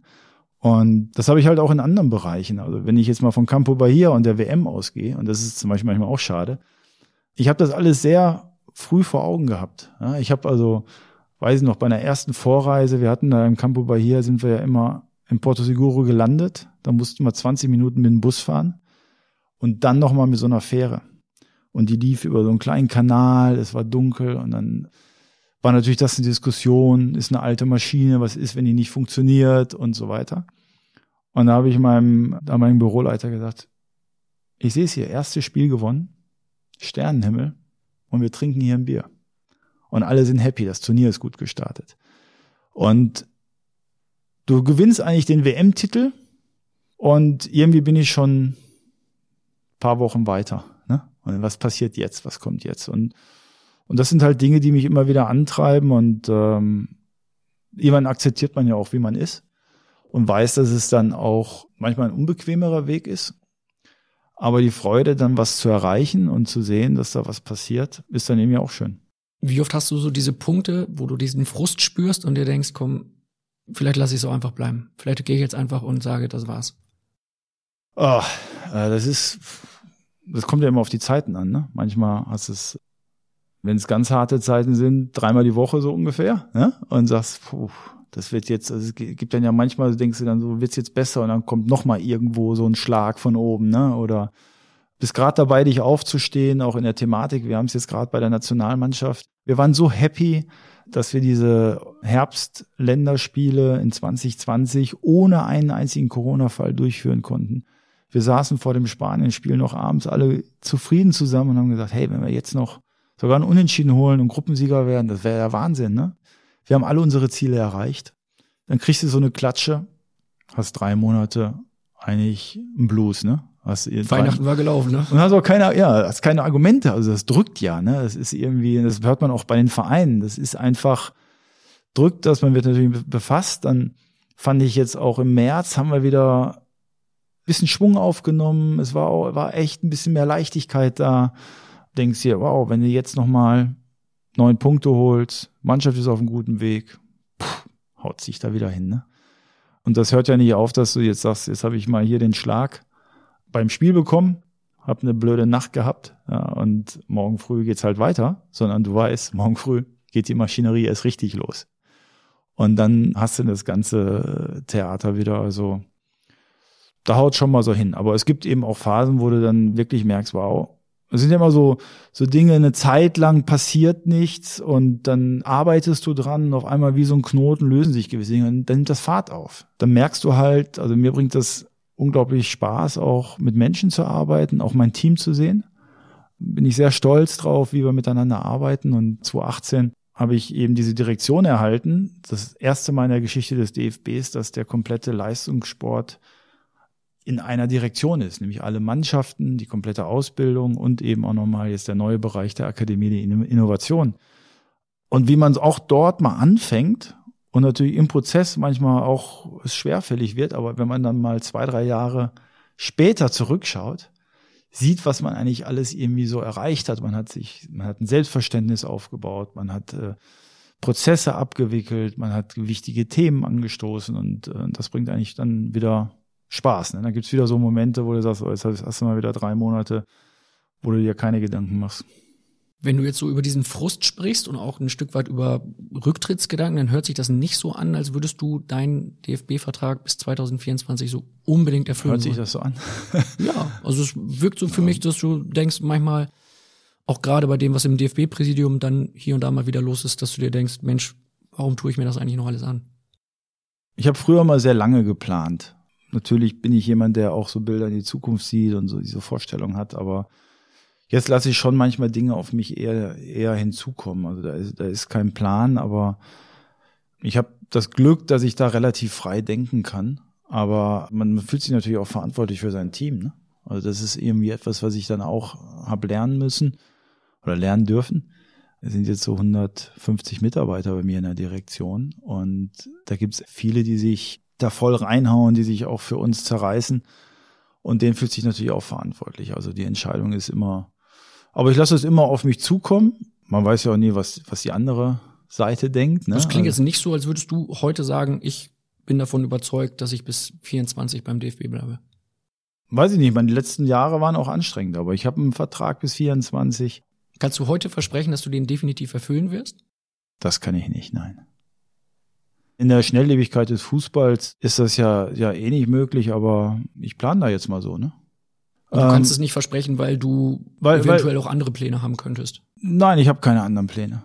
Ich habe keinen äh, gerade Plan B nebenher laufen, wo ich sage, das, das läuft dahin, sondern eigentlich, wie du das vorher gesagt hast, man muss, man muss immer sehen, wie die Situationen sind. Man muss immer sehen, was man selber geben kann. Wie sind die Konstellationen? Wie, was kann man vorwärts bewegen? Und dann schauen, aber so knall auf Fall würde ich jetzt auch nicht gehen. Ne? Aber es könnte passieren, dass du sagen würdest, Mensch, der Vertrag läuft bis 24, aber wir können ihn noch gerne von meiner Seite aus auflösen. Kann alles passieren. Hast du da den Gedanken schon mal gehabt, das so zu machen, wie Hansi Flick es jetzt gerade bei Bayern gemacht hat und zu sagen, Mensch, ich würde gerne aufhören? Mir, mir bringt der Job viel Spaß und ich war, ich habe jetzt nie diese Sicherheit gebraucht. Also das ist jetzt nicht irgendwie, man denkt dann doch immer so am Ende so in zwei Jahresperioden. Ich würde es jetzt, was ich vorher gesagt habe, nicht so knall auf Fall machen. Ja, und was ich ausschließen kann, ist, dass ich beim DFB aufhöre und morgen beim Verein oder bei irgendwo was anderes anfangen. Also wenn, wenn, dann ist es irgendwie wirklich, müsste es eine verantwortungsvolle Entscheidung sein, in dem Sinne, dass man auch einen guten Übergang schafft. Und dann sich selber auch mal die Zeit nimmt und die Luft nimmt, einfach zu schauen, was, was einen dann so interessiert. Also. Das klingt ja schon sehr ausgereift, also dass du sagst, Mensch, wenn ich's mache, dann mache ich so und dann könnte das der nächste Schritt sein. Das klingt ja nicht unvorbereitet, spontan jetzt, sondern das klingt Nein. danach, dass du dir schon mal Gedanken drüber gemacht hast. Ja klar, ich meine, Mario Götz hat es ja eben gesagt und euer Sportchef vorneweg hat ja immer gesagt, der Kopf von Bioff muss auch rollen. Und natürlich macht man sich darüber Gedanken, ja, muss er rollen, soll er rollen? Ist es vielleicht besser, wenn er rollt, ne? Oder besser, wenn er geht? Also die Fragen stellt man sich natürlich auch, ne? Und das ist, das ist so schnelllebig und emotional und passiert mittlerweile so viel, dass ich jetzt nie immer in dem Job sagen würde, das geht übrigens immer irgendwie so weiter.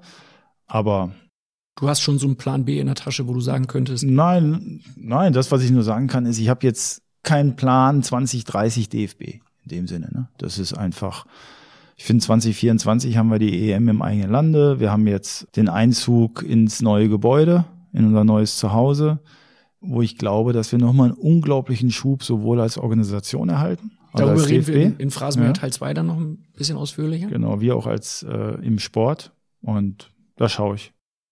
Machst du es abhängig von dem Abschneiden bei der Europameisterschaft jetzt? Nee, das nicht. Also dann müsste ich ja irgendwie wirklich den Plan B haben und, und sagen, was ist eigentlich dann im Juli? Also zumindest für mich, ne, kann ich das jetzt mal ausschließen. Ich finde auch, also in der, in der Bewertung verstehe ich das emotional, dass man natürlich damit reinkommt. Auf der anderen Seite sage ich, ist es ja so, dass, also jetzt bei der Nationalmannschaft sollte man mich für Dinge verantworten, für die ich auch verantwortlich bin. Ne? Ich brauche ja keine Spieler kaufen, zum Beispiel bei Vereinen, ja, wo man sagt, der Spiel, man ist eigentlich auch verantwortlich für die Kaderzusammenstellung.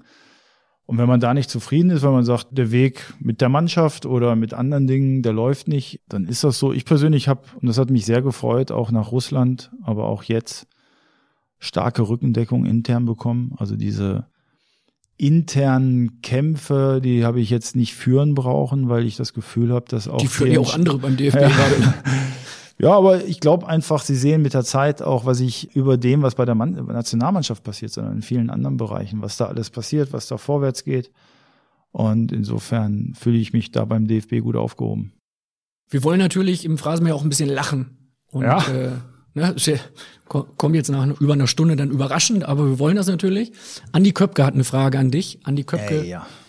kennt dich seit Ewigkeiten. Ihr seid zusammen Europameister geworden, seid seit 2004 zusammen bei der Nationalmannschaft und jetzt kommt seine Frage. Mein lieber Oliver, hier spricht dein Freund und Weggefährte Andi Köpke. Ich hoffe, es geht dir gut. Wir haben ja so viel schon gemeinsam erlebt und deshalb würde mich eine Frage mal interessieren. wir machen ja immer so ein bisschen Spaß und, und flachsen dich, dass du der Politiker bei uns bist als Manager und hast die Fäden in der Hand, auch im Hintergrund, da ja auch ähm, viele Dinge politisch entschieden werden müssen, auch beim DFB.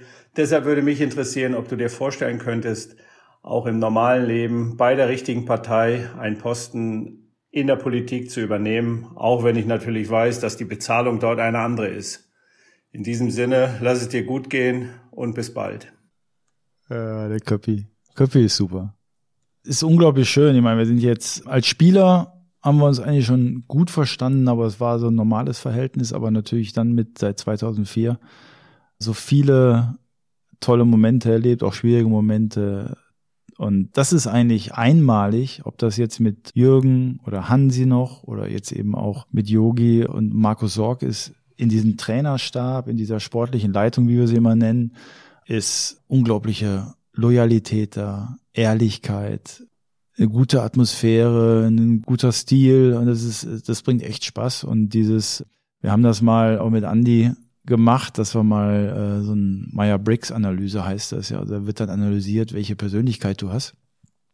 Und da war Hansi noch dabei, Hansi, Yogi, Andy und ich und wir waren alle völlig unterschiedlich. Und was eigentlich für ein Team ganz gut ist, ja, weil wir natürlich, wenn man mal so das, das Team als so einen Kreis sieht, decken wir alle alles ab, aber es ist natürlich eine unglaubliche Herausforderung, dass man da teilweise Gegensätze irgendwie haben muss. Ne? Also ich bin jemand, der am liebsten eigentlich den Tag morgens um 8 Uhr plant, ja, 8.35 Uhr Phrasenmäher bis 9.15 Uhr und dann um 9.20 Uhr ein Telefonat. Yogi ist jemand, der gerne sehr spontan reagiert und Dinge auf sich zukommen lassen will ne? und sich noch nicht festlegen will. Was beides seine Stärken hat, und das auszuhalten, auszukämpfen und dann wieder als Team zu machen. Und das ist eben auch in diesem Team so gut, dass wir kontrovers diskutieren, auch hart miteinander, aber jeder weiß, wo seine Rolle ist. Also in der Politik äh, sehe ich, sehe ich mich nicht. Das ist. Da bin ich beruhigt. Ja. ja. Also du könntest sicherlich ein guter Politiker ja. sein, aber ich glaube, du kannst im Fußball auch noch ein bisschen was bewegen. Also Politik ist ja schon auch im Fußball ist natürlich gerade beim DFB viel Politik dabei. Sehr, ja, es ist ein politischer Verband schon. Ne? Das ja. muss man so sehen. Die Frage ist immer, ich habe mir auch häufig überstellt, wie geht's anders? Und wahrscheinlich bei der Größe geht's irgendwie nicht anders. Und das gehörte eben dann auch zur Politik. Und das sieht man, dass man Dinge nicht immer nur schwarz-weiß sehen darf, sondern immer wieder Verbindungen schaffen muss, viele Kompromisse eingehen muss. Es dauert alles irgendwie länger. Dafür hat er, also dieser DFB, auch viele andere Stärken und diese Kraft dieser Größe. Und das muss man halt entsprechend reinbringen, aber in der Politik selber ist natürlich wichtig, dass man sich als Bürger auch seine Gedanken macht und da einbringt, aber da sehe ich mich überhaupt nicht. Also eigentlich liegt mir das Managen und das Machen dann mehr als eben das Politisieren. Das letzte Mal, dass ich Andreas Köpke und dich so kurz nacheinander gehört habe, war 1997 in einer Werbung. Wir, ja? wir hören da mal rein. Worauf stehen unsere Champions? Dann die Sahne von Danone, davon krieg ich nie genug. Der hat mehr als Schokolade. Oh ja, die Milch, die tut mir so gut. Und nochmal. Dann die Sahne von Danone, davon krieg ich nie genug. Dani Sahne von Danone mit Original Kabua Kakao. Und viel frischer Milch. Danone, Gutes kann so gesund sein. Das schmeckt mir. Wie oft wurdest ja? du damals von den Mitspielern für diesen Spot aufgezogen? Weiß ich gar nicht. Ich glaube, es war für die Spieler dann auch nervig, weil wir hatten dann diese Trainingseinheiten und die Kinder haben dieses Lied gesungen, was echt so ein bisschen so ein Ohrwurm ist. Ne? Dann ich habe das seit Wochen im Ohr in der Vorbereitung. Von Danone. Wirklich, ja. Gute Laune. Natürlich war es innerhalb der Mannschaft auch dann nach, ich sag mal, 96 das Golden Goal geschossen und danach fing diese Vermarktung an. Das war natürlich, glaube ich, schon ein Thema in der Mannschaft. Aber mich hat jetzt da keiner auf das angesprochen. Natürlich wird man hier und da geflapst. Wie oft begegnet dir dieser Song noch? Äh, jetzt eigentlich, jetzt eigentlich nicht mehr, ne. Hast du ihn manchmal noch als Ohrwurm im Kopf? Vergessen tue ich ihn nicht, ne. Das ist, äh, so ein paar Dinge bleiben schon hängen. Und das, ist, das war echt von der Musik ein guter Song. Du bist mit Menschen wie Andy Köpke, wie Jogi Löw seit 2004 beim DFB. Du hast seit 17 Jahren dort zwei Trainer gehabt. Jürgen Klinsmann und Jogi Löw. Der FC Bayern hatte in der gleichen Zeit 13, der HSV sogar 23. Ja. Kommt und Schalke so? wahrscheinlich noch mehr, ne? Schalke habe ich jetzt nicht mitgezählt, da kann ich nochmal nachrechnen. Kommt dir sowas oft zu kurz, dass du dafür auch für eine gewisse Kontinuität stehst? Es kam jetzt häufig in der, in der Analyse natürlich auch, nimmt man einen Trainerwechsel vor oder nicht? Und ich hatte dann auch mal überlegt, wo sind eigentlich erfolgreiche Mannschaften gewesen? Und häufig, also nicht nur im Fußball, auch in anderen Bereichen, sieht man, dass da, wo Kontinuität ist, nicht nur beim Trainer, sondern auch im Management, ja, dass es dann einfach gut ist. Also wenn wir jetzt der Belichick bei den Patriots, auch andere Trainer bei uns im Fußball war es natürlich Otto Rehagel, wenn man sich mal an die Zeit denkt, Hitzfeld, ja, Jürgen Klopp hat auch in Vereinen sieben, acht Jahre gearbeitet. Also einfach so eine Kontinuität und auch mal diese kleinen Dips, diese kleinen Dellen einfach ertragen. Das gleiche gilt auch im Management, ob das jetzt Borussia Dortmund ist oder Bayern München, da ist einfach Kontinuität da. Und was haben teilweise Wechsel in anderen Bereichen gedacht? Selbst wenn man jetzt mal Dortmund nimmt, ich glaube, sie haben Favre auf den dritten Platz entlassen. Oder Schalke hat jetzt mit vier Trainern versucht. Bei anderen Vereinen, die behalten halt ihre Ruhe und gehen dann weiter. Und deswegen finde ich, wird vieles halt so oberflächlich betrachtet. Ne? Also wir hatten dann natürlich auch, wenn man darüber überlegt, was kann ein Co-Trainer, kann der eine Mannschaft übernehmen? Und wir waren immer auch bei der Nationalmannschaft, so, da muss ein Name her. Ne? So, und ich weiß, ich habe 2006 vor der WM kamen auch damals die Verantwortlichen zu mir, was machen wir denn, wenn der Jürgen Klinsmann nicht mehr weitermacht? Da habe ich gesagt, man nimmt den Yogi. Der Yogi macht super Arbeit, der macht das klasse. Oh, der ist ja Co-Trainer und so, ja, der war aber vorher auch mal Cheftrainer und hat auch da was gewonnen. So, und hat eigentlich ein erfolgreiches Turnier dazu geführt und auch paar Aussagen von Spielern, dass sie den Co-Trainer genommen haben. Wenn ich jetzt mal weiter denke, Helmut Schön, Jupp Derwal, Berti Vogt, Jogi Löw waren alle Co-Trainer. Und auch die Arbeit eines Bundestrainers ist nochmal so ein bisschen anders als die eines Vereinstrainers. Also man geht natürlich da in diesen auch inneren Konflikt, wo man sagt, wie viel ist Kontinuität gut? Ab wann muss auch mal wieder was anderes kommen? Aber natürlich muss man auch schauen, was hast du auch in dieser Kontinuität an Erfahrungswerten, die ein anderer vielleicht nicht mitbringt. Letztendlich wollen es Vereine natürlich auch. Sie wollen natürlich Kontinuität. Im Management finde ich es enorm wichtig. Und da muss man auch mal Rückschläge natürlich ertragen. Bei den Trainern wird es hier und da ein bisschen schwieriger. Aber da würde ich dann auch immer wieder unterscheiden. Also für mich ist das eine, ist es einfach jetzt mal nur das Ergebnis. Aber glaube ich, er macht immer noch gute Arbeit. Glaube ich, er kann immer noch die Mannschaft erreichen. Das Verhältnis ist gut. Oder sage ich, ist das Verhältnis zerrüttet oder der erreicht die Mannschaft nicht mehr. Oder halt, die Situation ist so verfahren, die wird so schwer, dass egal, ob einer jetzt eine gute Arbeit macht oder nicht, es einen halt unglaublich schwer ist, aus diesem negativen Trend herauszugehen. Ne? Und das sind eigentlich die Fragen, die ich mir dann stelle. Wer sind deine Vorbilder im Bereich Management? Du hast 2012 ein Buch geschrieben äh, mhm. mit dem Namen Spielunterbrechung und damals hast du zum Beispiel sehr von Uli Hoeneß geschwärmt in dem Buch. Ist das ein Vorbild für dich noch heute? Also was ich auf jeden Fall habe, lernt von den Besten. Hör zu, guck genau hin, beobachte, was die machen.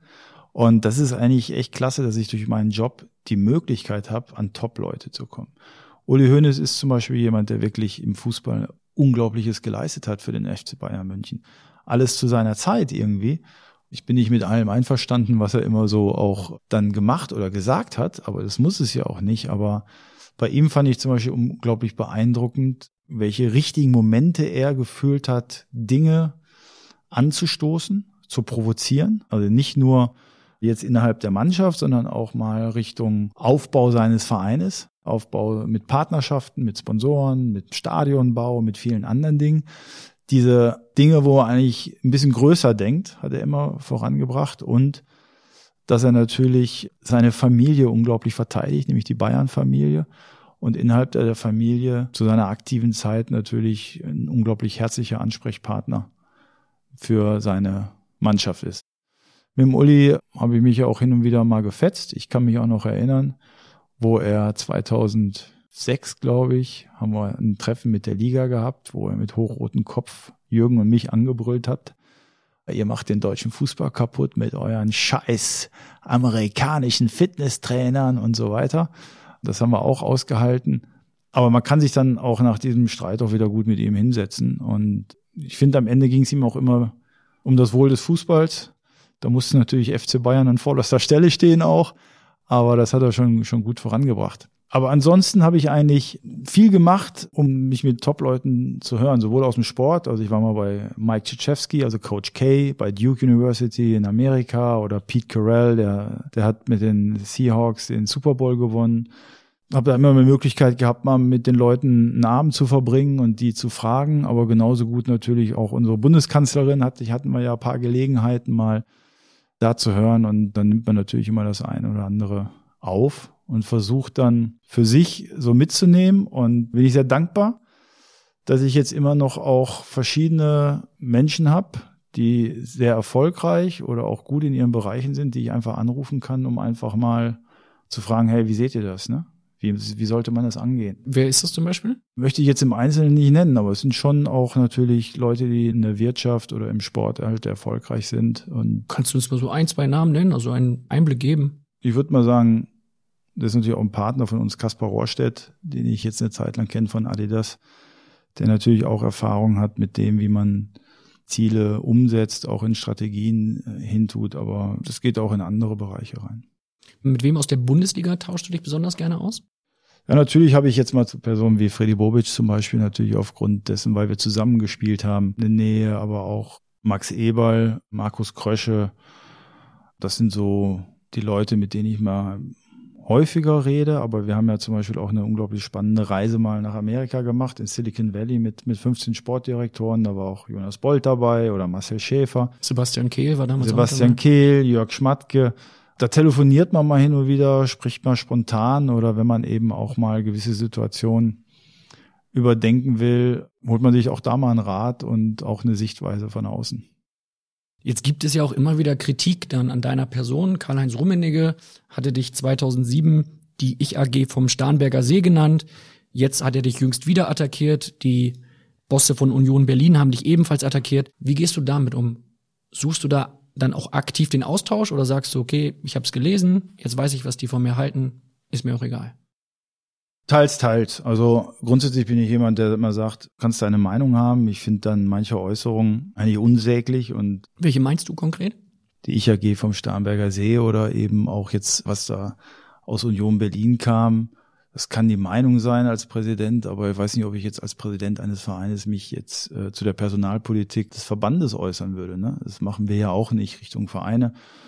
Ist seine Meinung, ja, muss ich so akzeptieren, kann ich auch so hinnehmen. Ich erwarte auch nicht, dass alle Leute immer meiner Meinung sind. Und das ist ja auch etwas, ich sehe es dann in dem Sinne gar nicht immer so kritisch, sondern man hat zumindest eine Position. Schlimm wäre, wenn ich keine Position hätte, ne? Wenn man sich gar nicht daran reiben könnte, ne? Das nimmt man dann einfach auch in Kauf. Versuche aber am Ende, und das kann ich auch immer recht unemotional, nicht mit jedem, aber mit dem einen oder anderen schon natürlich dann auch wieder das Gespräch zu suchen und zu sagen, was sollte das? Ich habe auch mit Kalle Rummenigge viele gute Gespräche gehabt, eigentlich ein gutes Verhältnis. Dass das mal medial und öffentlich auch mal anders dargestellt wird, das ist dann eben manchmal auch so ein bisschen Positionierung der, des eigenen Vereins oder der eigenen Sache. Und habe ich jetzt nie so persönlich genommen. Findest du Reibung eigentlich so ein bisschen gut auch? Also Ja, ist muss das etwas, sein. was dich, was dich dann motiviert? Also ich bin jetzt keiner, der ständig Reibung braucht.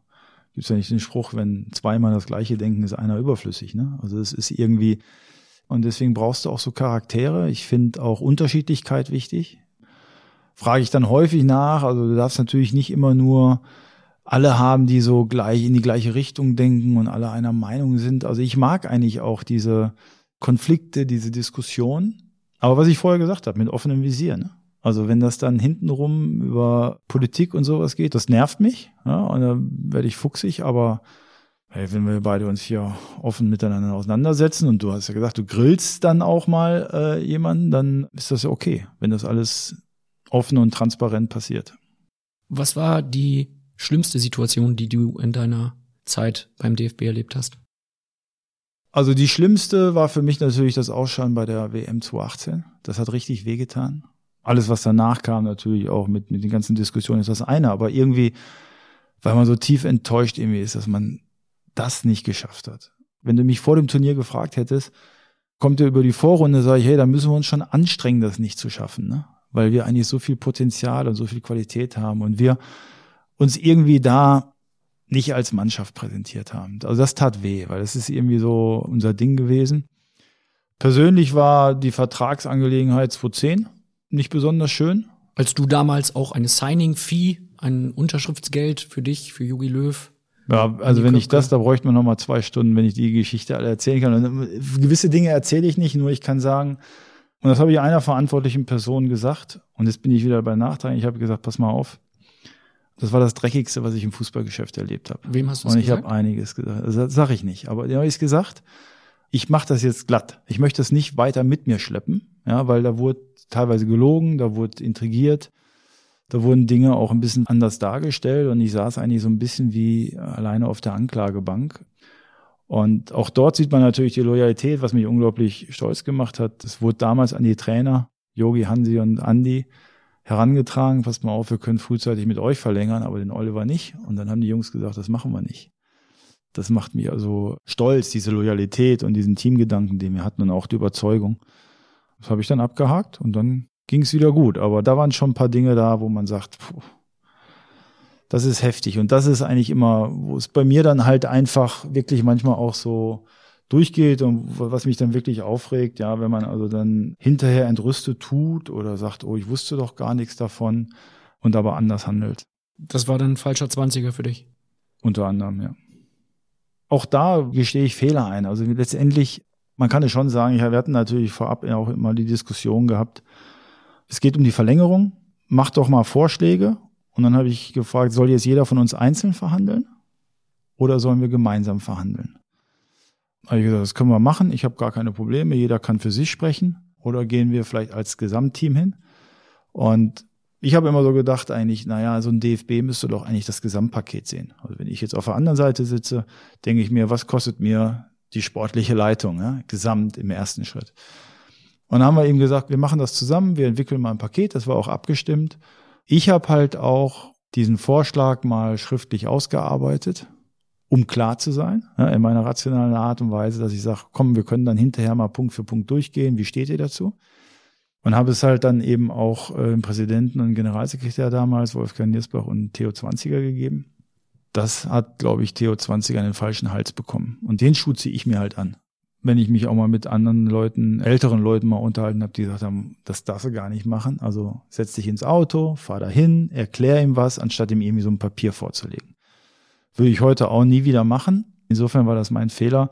Was mich halt ärgert, das kann ja ein Fehler sein und trotzdem kann man sagen, komm mal bitte her. Also so können wir es nicht machen. Ja, da bin ich jetzt mal richtig sauer, aber äh, lass uns doch mal irgendwie sprechen. Und das ist eben nicht so passiert. Und dann ist halt so eine ganz blöde Dynamik reingekommen. Ne? Also passt mal auf, wir machen gar nichts und ihr habt jetzt zwei Tage Zeit. Und dann hat sich eigentlich das eine dem anderen gegeben, war aber trotzdem ein super Moment, weil und jetzt komme ich wieder auf den Moment, den ich vorher gesagt hatte. Ich war bei einer Präsidiumssitzung, da durfte ich mich rechtfertigen, war aber, wie das manchmal bei so Sitzungen ist, eigentlich sinnlos. Ja, du sitzt da, du weißt aber eigentlich schon das Ergebnis. Und eigentlich bin ich nach Hause gefahren und habe gesagt, so Oliver, das war's. Du machst noch eine schöne WM 2010.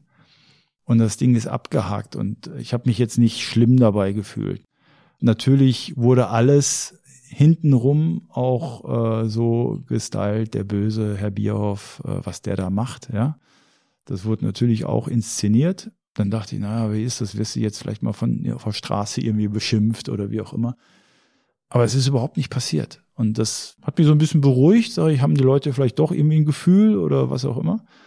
Und dann waren wir bei der Auslosung mit Yogi Richtung EM-Quali, glaube ich, in Polen saß ich mit Yogi auf dem Zimmer und dann haben wir gesagt, hey, jetzt, wir gehen ohne Vertrag in das Turnier.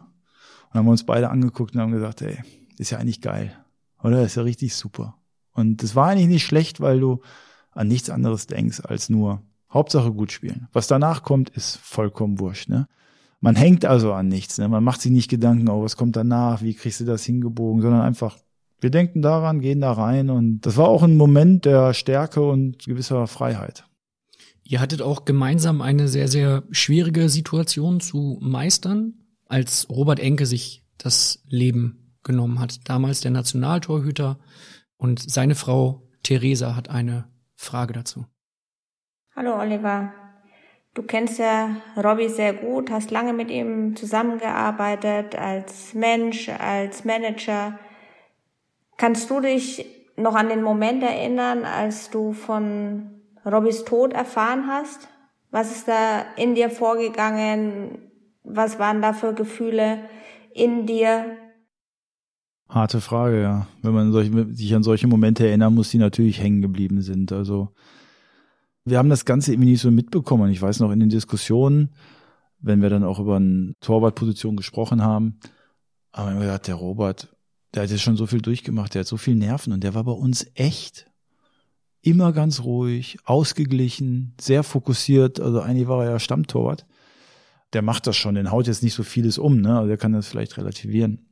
Ja, irgendwie konnte ich ihn da an den Tagen vorher auch mal so ein bisschen schwerer erreichen. Das war schon so ein bisschen komisch. Und ich kann mich halt noch genau an den Moment erinnern, wir sind das erste Mal in so ein ganz neues Hotel in Bonn. Weiß ich noch, das wurde dann am Rhein, wurde gerade eröffnet. Irgendwoher kannte ich den Besitzer. Der hatte gesagt, hey, wir machen ein neues Hotel auf, können wir, Nationalmannschaft wäre doch klasse. Passt so. Und wir sind gerade angereist. Und dann kam die Nachricht, also es ging zuerst Gerüchte so ein bisschen um. Harald Stenger war damals unser Mediendirektor, der hatte gesagt, oh, es wird irgendwo von Hannover was berichtet und dann habe ich halt äh, versucht und habe dann Theresa am Telefon. Er hat sich umgebracht. Also sie hat, ich weiß nicht genau, was sie jetzt nochmal so im Einzelnen gesagt hat, aber eigentlich war sie natürlich auch durch den Wind. Aber man konnte es eigentlich erstmal nicht begreifen. Das war so irgendwie, wie ist das? Was ist da los? Wie kommt man jetzt an Informationen?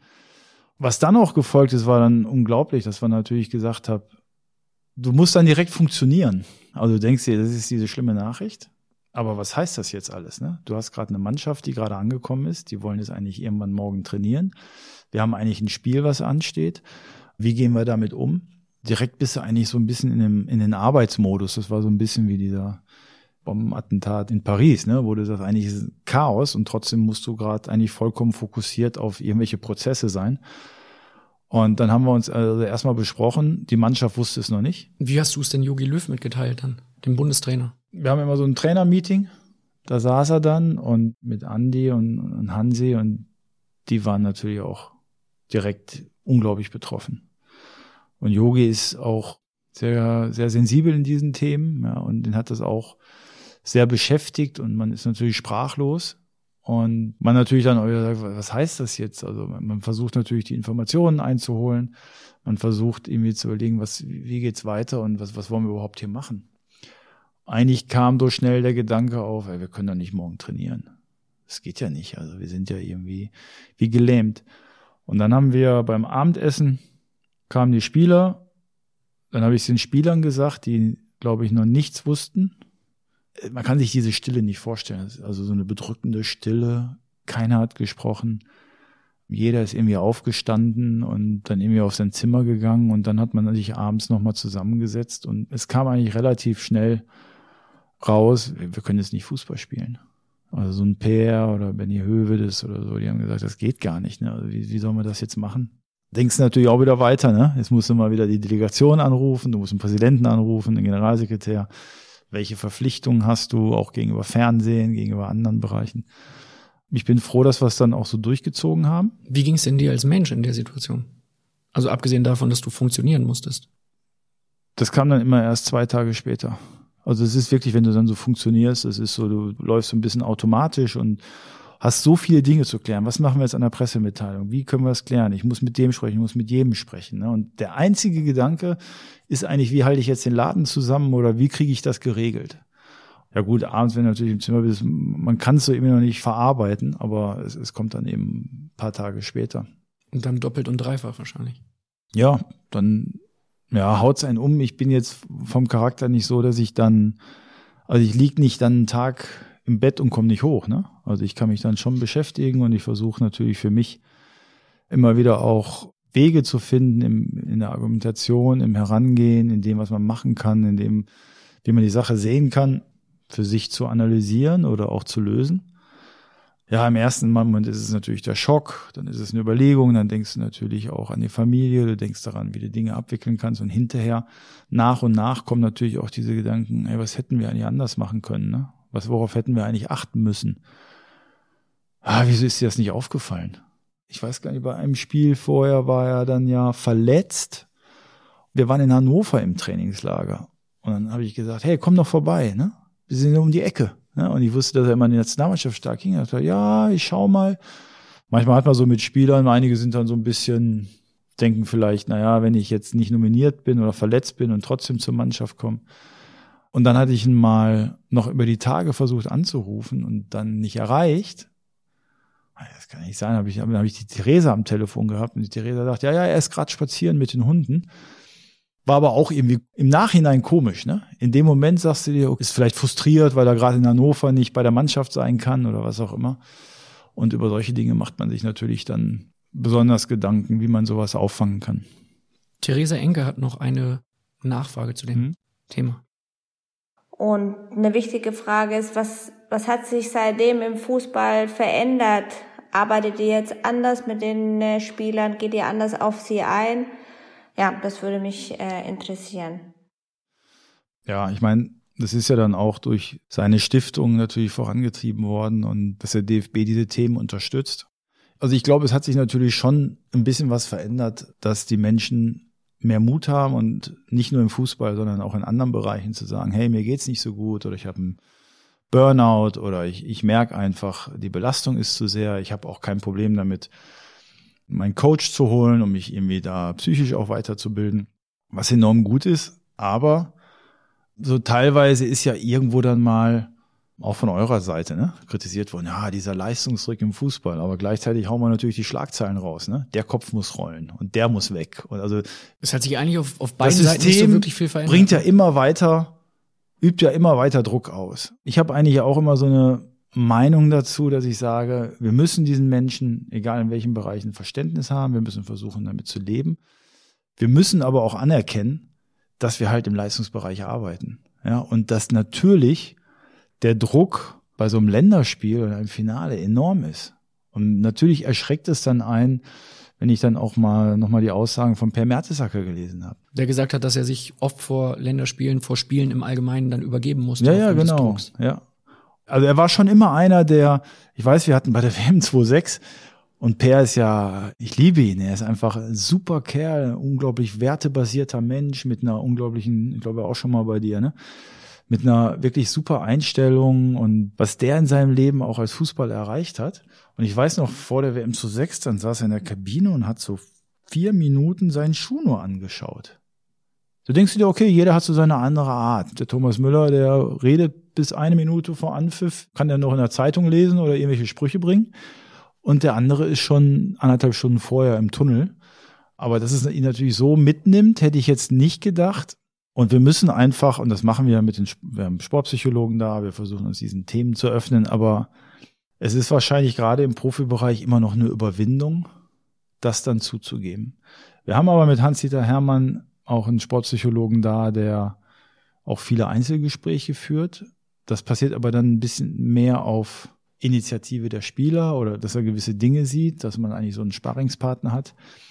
Aber wenn sich da jemand verschließt, hat man natürlich auch schwere Karten und das ist, sie können es dann auch gut kaschieren. Ne? Sind damals oder auch zuletzt Spieler auf dich zugekommen, die gesagt haben, Mensch, ich habe da ähnliche Probleme? Nee, ich habe seitdem jetzt bei mir selber so konkrete Ansätze nicht gehört. Ne? Natürlich redet man mal, da ist eine schwierige Zeit und dass da jemand gekommen ist und gesagt hat, hey, ich pack's nicht mehr oder es ist total kräftezehrend, das ist nicht passiert. Würdest du jemanden mit Depressionen äh, dazu raten, an die Öffentlichkeit zu gehen? Ist sehr persönlich. Auf jeden Fall würde ich das Problem angehen, weil egal wie wichtig Fußball ist oder ein Job, dein Leben ist wichtig, dein, dein Glück. Das muss dann jeder für sich so ein bisschen ausmachen. Manchmal hilft es ja auch den Menschen, egal welche Sache, Dinge, die sie verstecken, dass sie das irgendwie mal frei leben können ne? und sich nicht immer so verstecken müssen und entschuldigen müssen und Ausreden finden müssen. Das kann ja schon auch sehr, sehr belastend sein. Und ich bin jemand, der manchmal auch mit Dingen dann offen umgehen kann, aber es gibt natürlich auch Menschen, die sagen, nee, ich mache das lieber im Verborgenen und arbeite daran. Wenn du über Dinge sprichst, die man versteckt, sagst du da beispielsweise bei einem homosexuellen Fußballer, es ist an der Zeit, dich zu outen, du kannst es ruhig machen, wir als DFB unterstützen das komplett? Aber wir würden es auf jeden Fall unterstützen, ne? Und wir würden auf jeden Fall vorne wegmarschieren und auch zeigen, dass wir natürlich das unterstützen und auch diese Freiheit des Menschen und den Wunsch des Menschen respektieren. Aber auch da wieder, es ist eine sehr persönliche Sache. Ich weiß, Thomas Hitzesberger hat äh, mich damals kontaktiert und haben uns auch lange unterhalten. Und da braucht man jetzt auch kein Psychologe sein, wenn man jetzt mal irgendwelche, auch Filme oder was auch immer schaut. Das ist schon eine Riesenbelastung für die Menschen in diesem System zu leben. Ne? Also auch von Footballspielern hört man das ja mal hin und wieder, dass es echt ein Kampf ist. Ich würde immer jemanden unterstützen, weil ich einfach will, dass die Menschen glücklich werden und dass die einfach auch ihr Leben können, was sie leben wollen und dass das eben auch als Homosexueller möglich ist, seinen Sport erfolgreich in der Gruppe auszuführen. Glaube ich auch. Also ich glaube auch, dass die Zeit durchaus gekommen ist, wo das von der Öffentlichkeit nicht irgendwo dann kritisiert wird oder wo es Anfeindungen gibt, sondern ich glaube schon, dass es jetzt mittlerweile.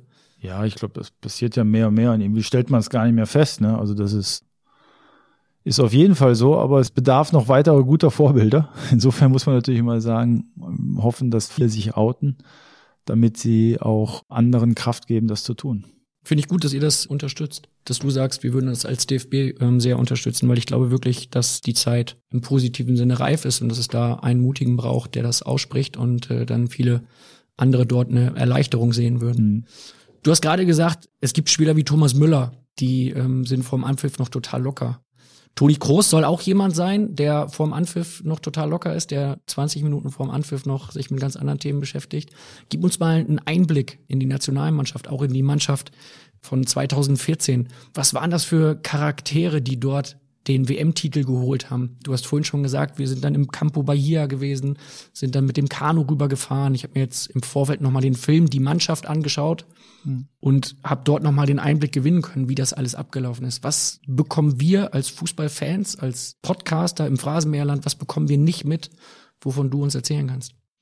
Wenn ich mit Freunden spreche oder Amateurkickern, ja, oder irgendwie Fußballbegeisterten, so eine Profimannschaft ist ja nicht wie elf Freunde oder wie so eine Amateurmannschaft, die einfach immer mal zusammenkommt und Spaß hat am Kicken, ja, sondern die sind im gewissen Sinne alle große Persönlichkeiten, Alpha-Tiere, die haben, sind sehr wettbewerbsgetrieben.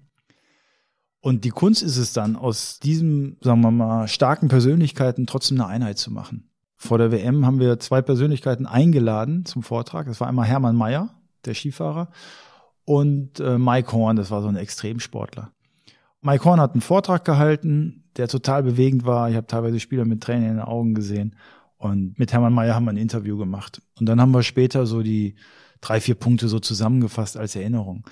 Und bei Hermann Mayer war zum Beispiel der Punkt, dass man gesagt hat, auch wenn du dich nicht 100 Prozent fühlst, kannst du 100 Prozent leisten. Weil er hat erzählt, in seiner ganzen Karriere hat er, glaube ich, zwei Rennen gehabt, wo er keine Schmerzen hatte. Ansonsten hat irgendetwas gefehlt. Und das war so ein bisschen die Message, ey, in Brasilien wird es vielleicht heiß werden, wir werden Reisestrapazen haben oder Dinge laufen nicht. Heißt aber nicht, dass wir nicht 100 Prozent geben können. Und bei Mike Horn, der hatte so eine Antarktis-Tour gemacht über vier Monate mit seinem größten Konkurrenten. Also gemeinsam mit seinem größten Konkurrenten. Und er hat eigentlich gesagt, du brauchst kein Freund sein, um ein Team zu sein. Und das war eigentlich auch irgendwie so eine Message, dass eigentlich diese 23 Persönlichkeiten zusammenkommen auch unterschiedlicher Art. Thomas Müller ist eher der Spaßvogel, der Lautsprecher, der treibt die Jungs irgendwie an. Bastian Schweinsteiger war eher, der sehr viel für die Atmosphäre gemacht hat, sehr ausgleichend in seiner Art, aber eigentlich eher ruhiger. Philipp Lahm ist, war eher so der, der nüchterne, klare Kapitän, der die Dinge so geführt hat. Was ich immer wieder glaube, was extrem wichtig vor dieser WM war, war, jeder Spieler hat gesagt, das ist unsere WM. Und eine WM in Brasilien, das haben wir natürlich auch ein bisschen vorher auch mit eingetrichtert, hey, als einzige europäische Mannschaft in, in Südamerika mal gewinnen und in Rio Finale, was auch immer. Aber sie haben dran geglaubt, weil sie natürlich unglaubliches Potenzial und Qualität hatten. Jeder hat gesagt, und jeder, und das sehe ich manchmal bei Turnieren, mir steht nichts zu, ich muss alles irgendwie erkämpfen und muss auch mal hier und da die Faust in der Tasche machen. Und das kann ich durch die Bank erzählen. Also Manuel Neuer war ja in der, in der Vorbereitung in Frage gestellt wegen seiner Verletzung. Jerome Boateng wollte zentral spielen, musste rechts spielen. Per Mertesacker hat am Anfang gespielt, musste im Viertelfinale raus. Benny Hövedes als Rechtsfuß sieben Spiele auf der linken Seite gespielt. am Anfang Sammy Kedira nicht gespielt oder Bastian Schweinsteiger nicht. Diese Diskussion, wo spielt Philipp Lahm? André Schürle, immer wieder reingekommen, entscheidende Situationen gemacht, aber im nächsten Spiel wieder nicht von Anfang an gespielt. Eigentlich musste jeder Spieler irgendwas in Kauf nehmen und trotzdem haben sie dieses große Ziel nicht außer Acht gelassen. Dieser Fokus, den hat man schon gespürt. Ansonsten ist eigentlich bei so einem Turnier, das ist schon spannend. Also wir sind letztendlich sieben Wochen 24 Stunden, sieben Tage zusammen, 60 Personen. Und natürlich Richtung ersten Spiel fängt natürlich an, guckt jeder, wer sind die ersten elf, in welche Richtung geht es. Du hast schon ein paar, bei denen ein bisschen Spannung da ist. Ja, es sind andere natürlich voll fokussiert, andere fangen an, so ein bisschen Reibereien zu haben. Und meine Aufgabe sehe ich dann eigentlich auch in diesen Zeiten darin, genau diese Brände, die entstehen können, auch teilweise zwischen Betreuern, nicht aufkommen zu lassen. Ne? und irgendwie damit einzugreifen oder zu moderieren, zu schieben, zu machen. So war das eigentlich bei der WM.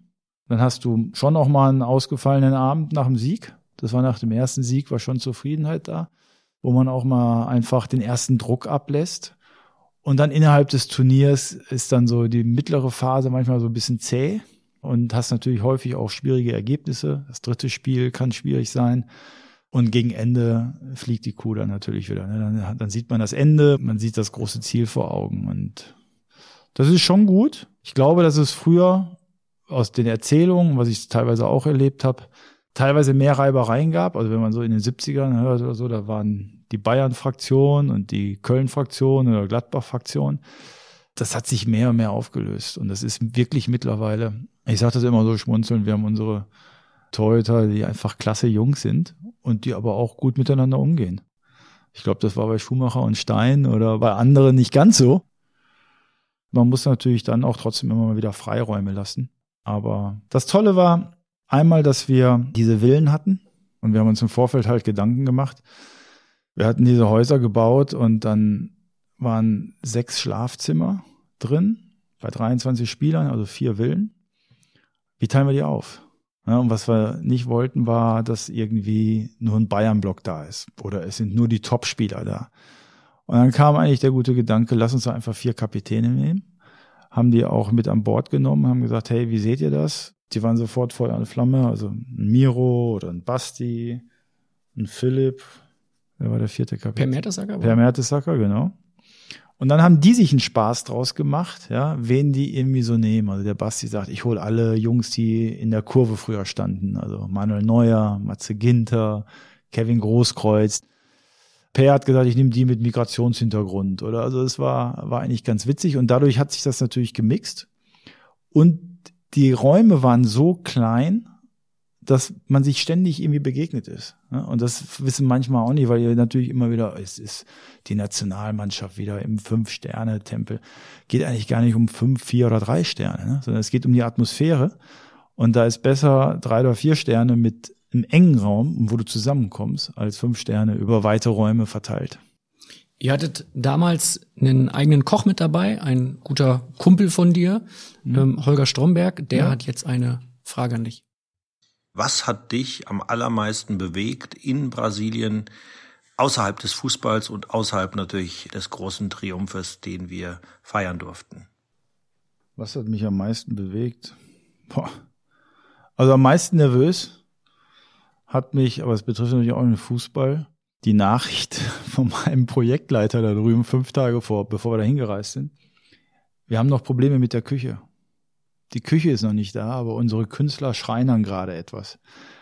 Und da dachte ich, oh shit, Mai, wenn das jetzt in die Hosen geht, also da hast du eine hohe Verantwortung, ne, weil ich immer gedacht habe, naja, wenn eine Lampe nicht geht, ist das eine, aber stell dir vor, die haben nichts Richtiges zu essen. Das ist hier kein Ausflug, ne? Das ist eine, ist eine Weltmeisterschaft. Und das war auch klasse. Ich habe im Vorfeld natürlich dann gedacht, okay, es kam immer die Frage, ja, Dinge, die man sich eigentlich in Deutschland so nicht vorstellt. Wir haben die Rohre sind verstopft und du machst die Dusche an, aber dann geht die Toilette und wie auch immer was. Und ich habe gesagt, Leute, wir kriegen das hin, selbst wenn kein Schrank da ist, wir können ja den Koffer hinstellen. Und wir brauchen da jetzt nicht den höchsten Wert. Und dann gab es auch kurz vorher, zehn Tage vorher, die Frage, müssen wir es nicht aufteilen? Also sollen wir diese 60, 70 Personen, die wir haben, 20, 25 ausgrenzen und in ein Nachbarhotel geben, damit wir das abklären? habe ich gesagt, nix, es gibt nur alle oder keiner. Ne? Wir müssen da rein, alle zusammen. Und habe dann auch mit den Spielern mal vorher gesprochen, damit die so ein bisschen drauf vorbereitet sind. Ne? Und dachte ich, naja, ihr müsst mal mit rechnen, kann mal der Strom ausfallen oder es kann mal irgendwo, irgendwo die Dusche nicht richtig funktionieren. Manuel Neuer hat dann gesagt, aber Oliver, ist doch gar kein Problem. Wenn es irgendwie durchregnet, zelten wir halt. Mhm. Und das war so ein Spirit, den er so direkt vermittelt hat. Er sagt, egal was kommt, wir sind zusammen und es ist doch gar nicht wichtig, wie wir da jetzt wohnen, ne? Wir gehen darüber kicken. Und das hat sich, glaube ich, Sammy Kedira hat, glaube ich, dreimal sein Badezimmer unter Wasser vorgefunden. Aber da gab es nie Aufruhr, ne? Das war dann irgendwie, ist das so wahrgenommen worden und das hat mich, sagen wir mal, mit am meisten bewegt. Und wie dann halt fünf Tage vorher noch diese Nachricht kam, aber wir haben es dann irgendwie hinbekommen und gerade das war eigentlich schön. Also der Holger hat da einen Weltklasse-Job gemacht der ist natürlich sonst immer die tollen Küchen gewohnt und der hat natürlich auch seinen Anspruch. Aber am Ende war es sehr viel einfacher und schlichter, aber trotzdem perfekt. Wir sind am Ende angekommen von Folge 1 des Phrasenmeers mhm. und in Folge 2 wollen wir sprechen über deine Karriere als Spieler. Beim HSV, ja. in Uerdingen, hey. in Gladbach, in Italien. Und dein aktueller U21-Trainer, Stefan Kunz, der stellt eine Frage, die hat es in sich. Das schreit ja. nach einer guten Anekdote. Wir hören jetzt die Frage und in Teil 2 nächste Woche kannst du uns dann die Antwort geben. Hallo Oliver, hier ist dein ehemaliger Mitspieler Stefan Kunz und dein U21-Trainer. Du bist ja in dem äh, Phrasenmäher heute bei der Bildzeitung und ich sollte eine Frage an dich stellen. Die lautet, wenn du magst, kannst du erklären, was Frank Kirchhoff und du mit Miami Vice gemeinsam haben. In dem Sinne, ich werde nicht plappern und ich werde es auch nicht erzählen, wenn du es nicht erzählst. Alles Gute und viel Spaß. Nächste Woche gibt's dann Folge 2. Dann erzählt uns Oliver Bierhoff viele Anekdoten aus seiner Zeit als Fußballprofi. Er erklärt uns, warum er zu schlecht für den HSV war. Und damit du diese Folge nicht verpasst, kannst du jetzt den Phrasenmäher in deiner Podcast-App abonnieren. Dann bekommst du immer eine Nachricht, sobald eine frische Folge für dich fertig ist. Und wenn du schon mal dort bist, also in deiner Podcast-App, dann abonniere gern auch die beiden Bild-Podcasts Bayern Insider und Reif ist live. Im Bayern Insider, da berichtet mein Kollege Christian Falk jeden Freitag über alles rund um den FC Bayern. Da lohnt sich das reinhören, denn der Falki hat immer geile Gäste dort und der weiß einfach Bescheid. Reif ist live, das ist der Analyse-Podcast mit Marcel Reif, der sich die Fußballwelt vornimmt und ja, ich würde sagen, sehr ehrlich und sehr direkt loslegt. Beide Podcasts lohnen sich und Phrasenmeer Folge 2 mit Oliver Bierhoff, die lohnt sich nächste Woche doppelt und dreifach. Großes Phrasenmeer versprechen. Ich freue mich auf dich. Hör gern wieder rein. Bis dahin, bleib gesund.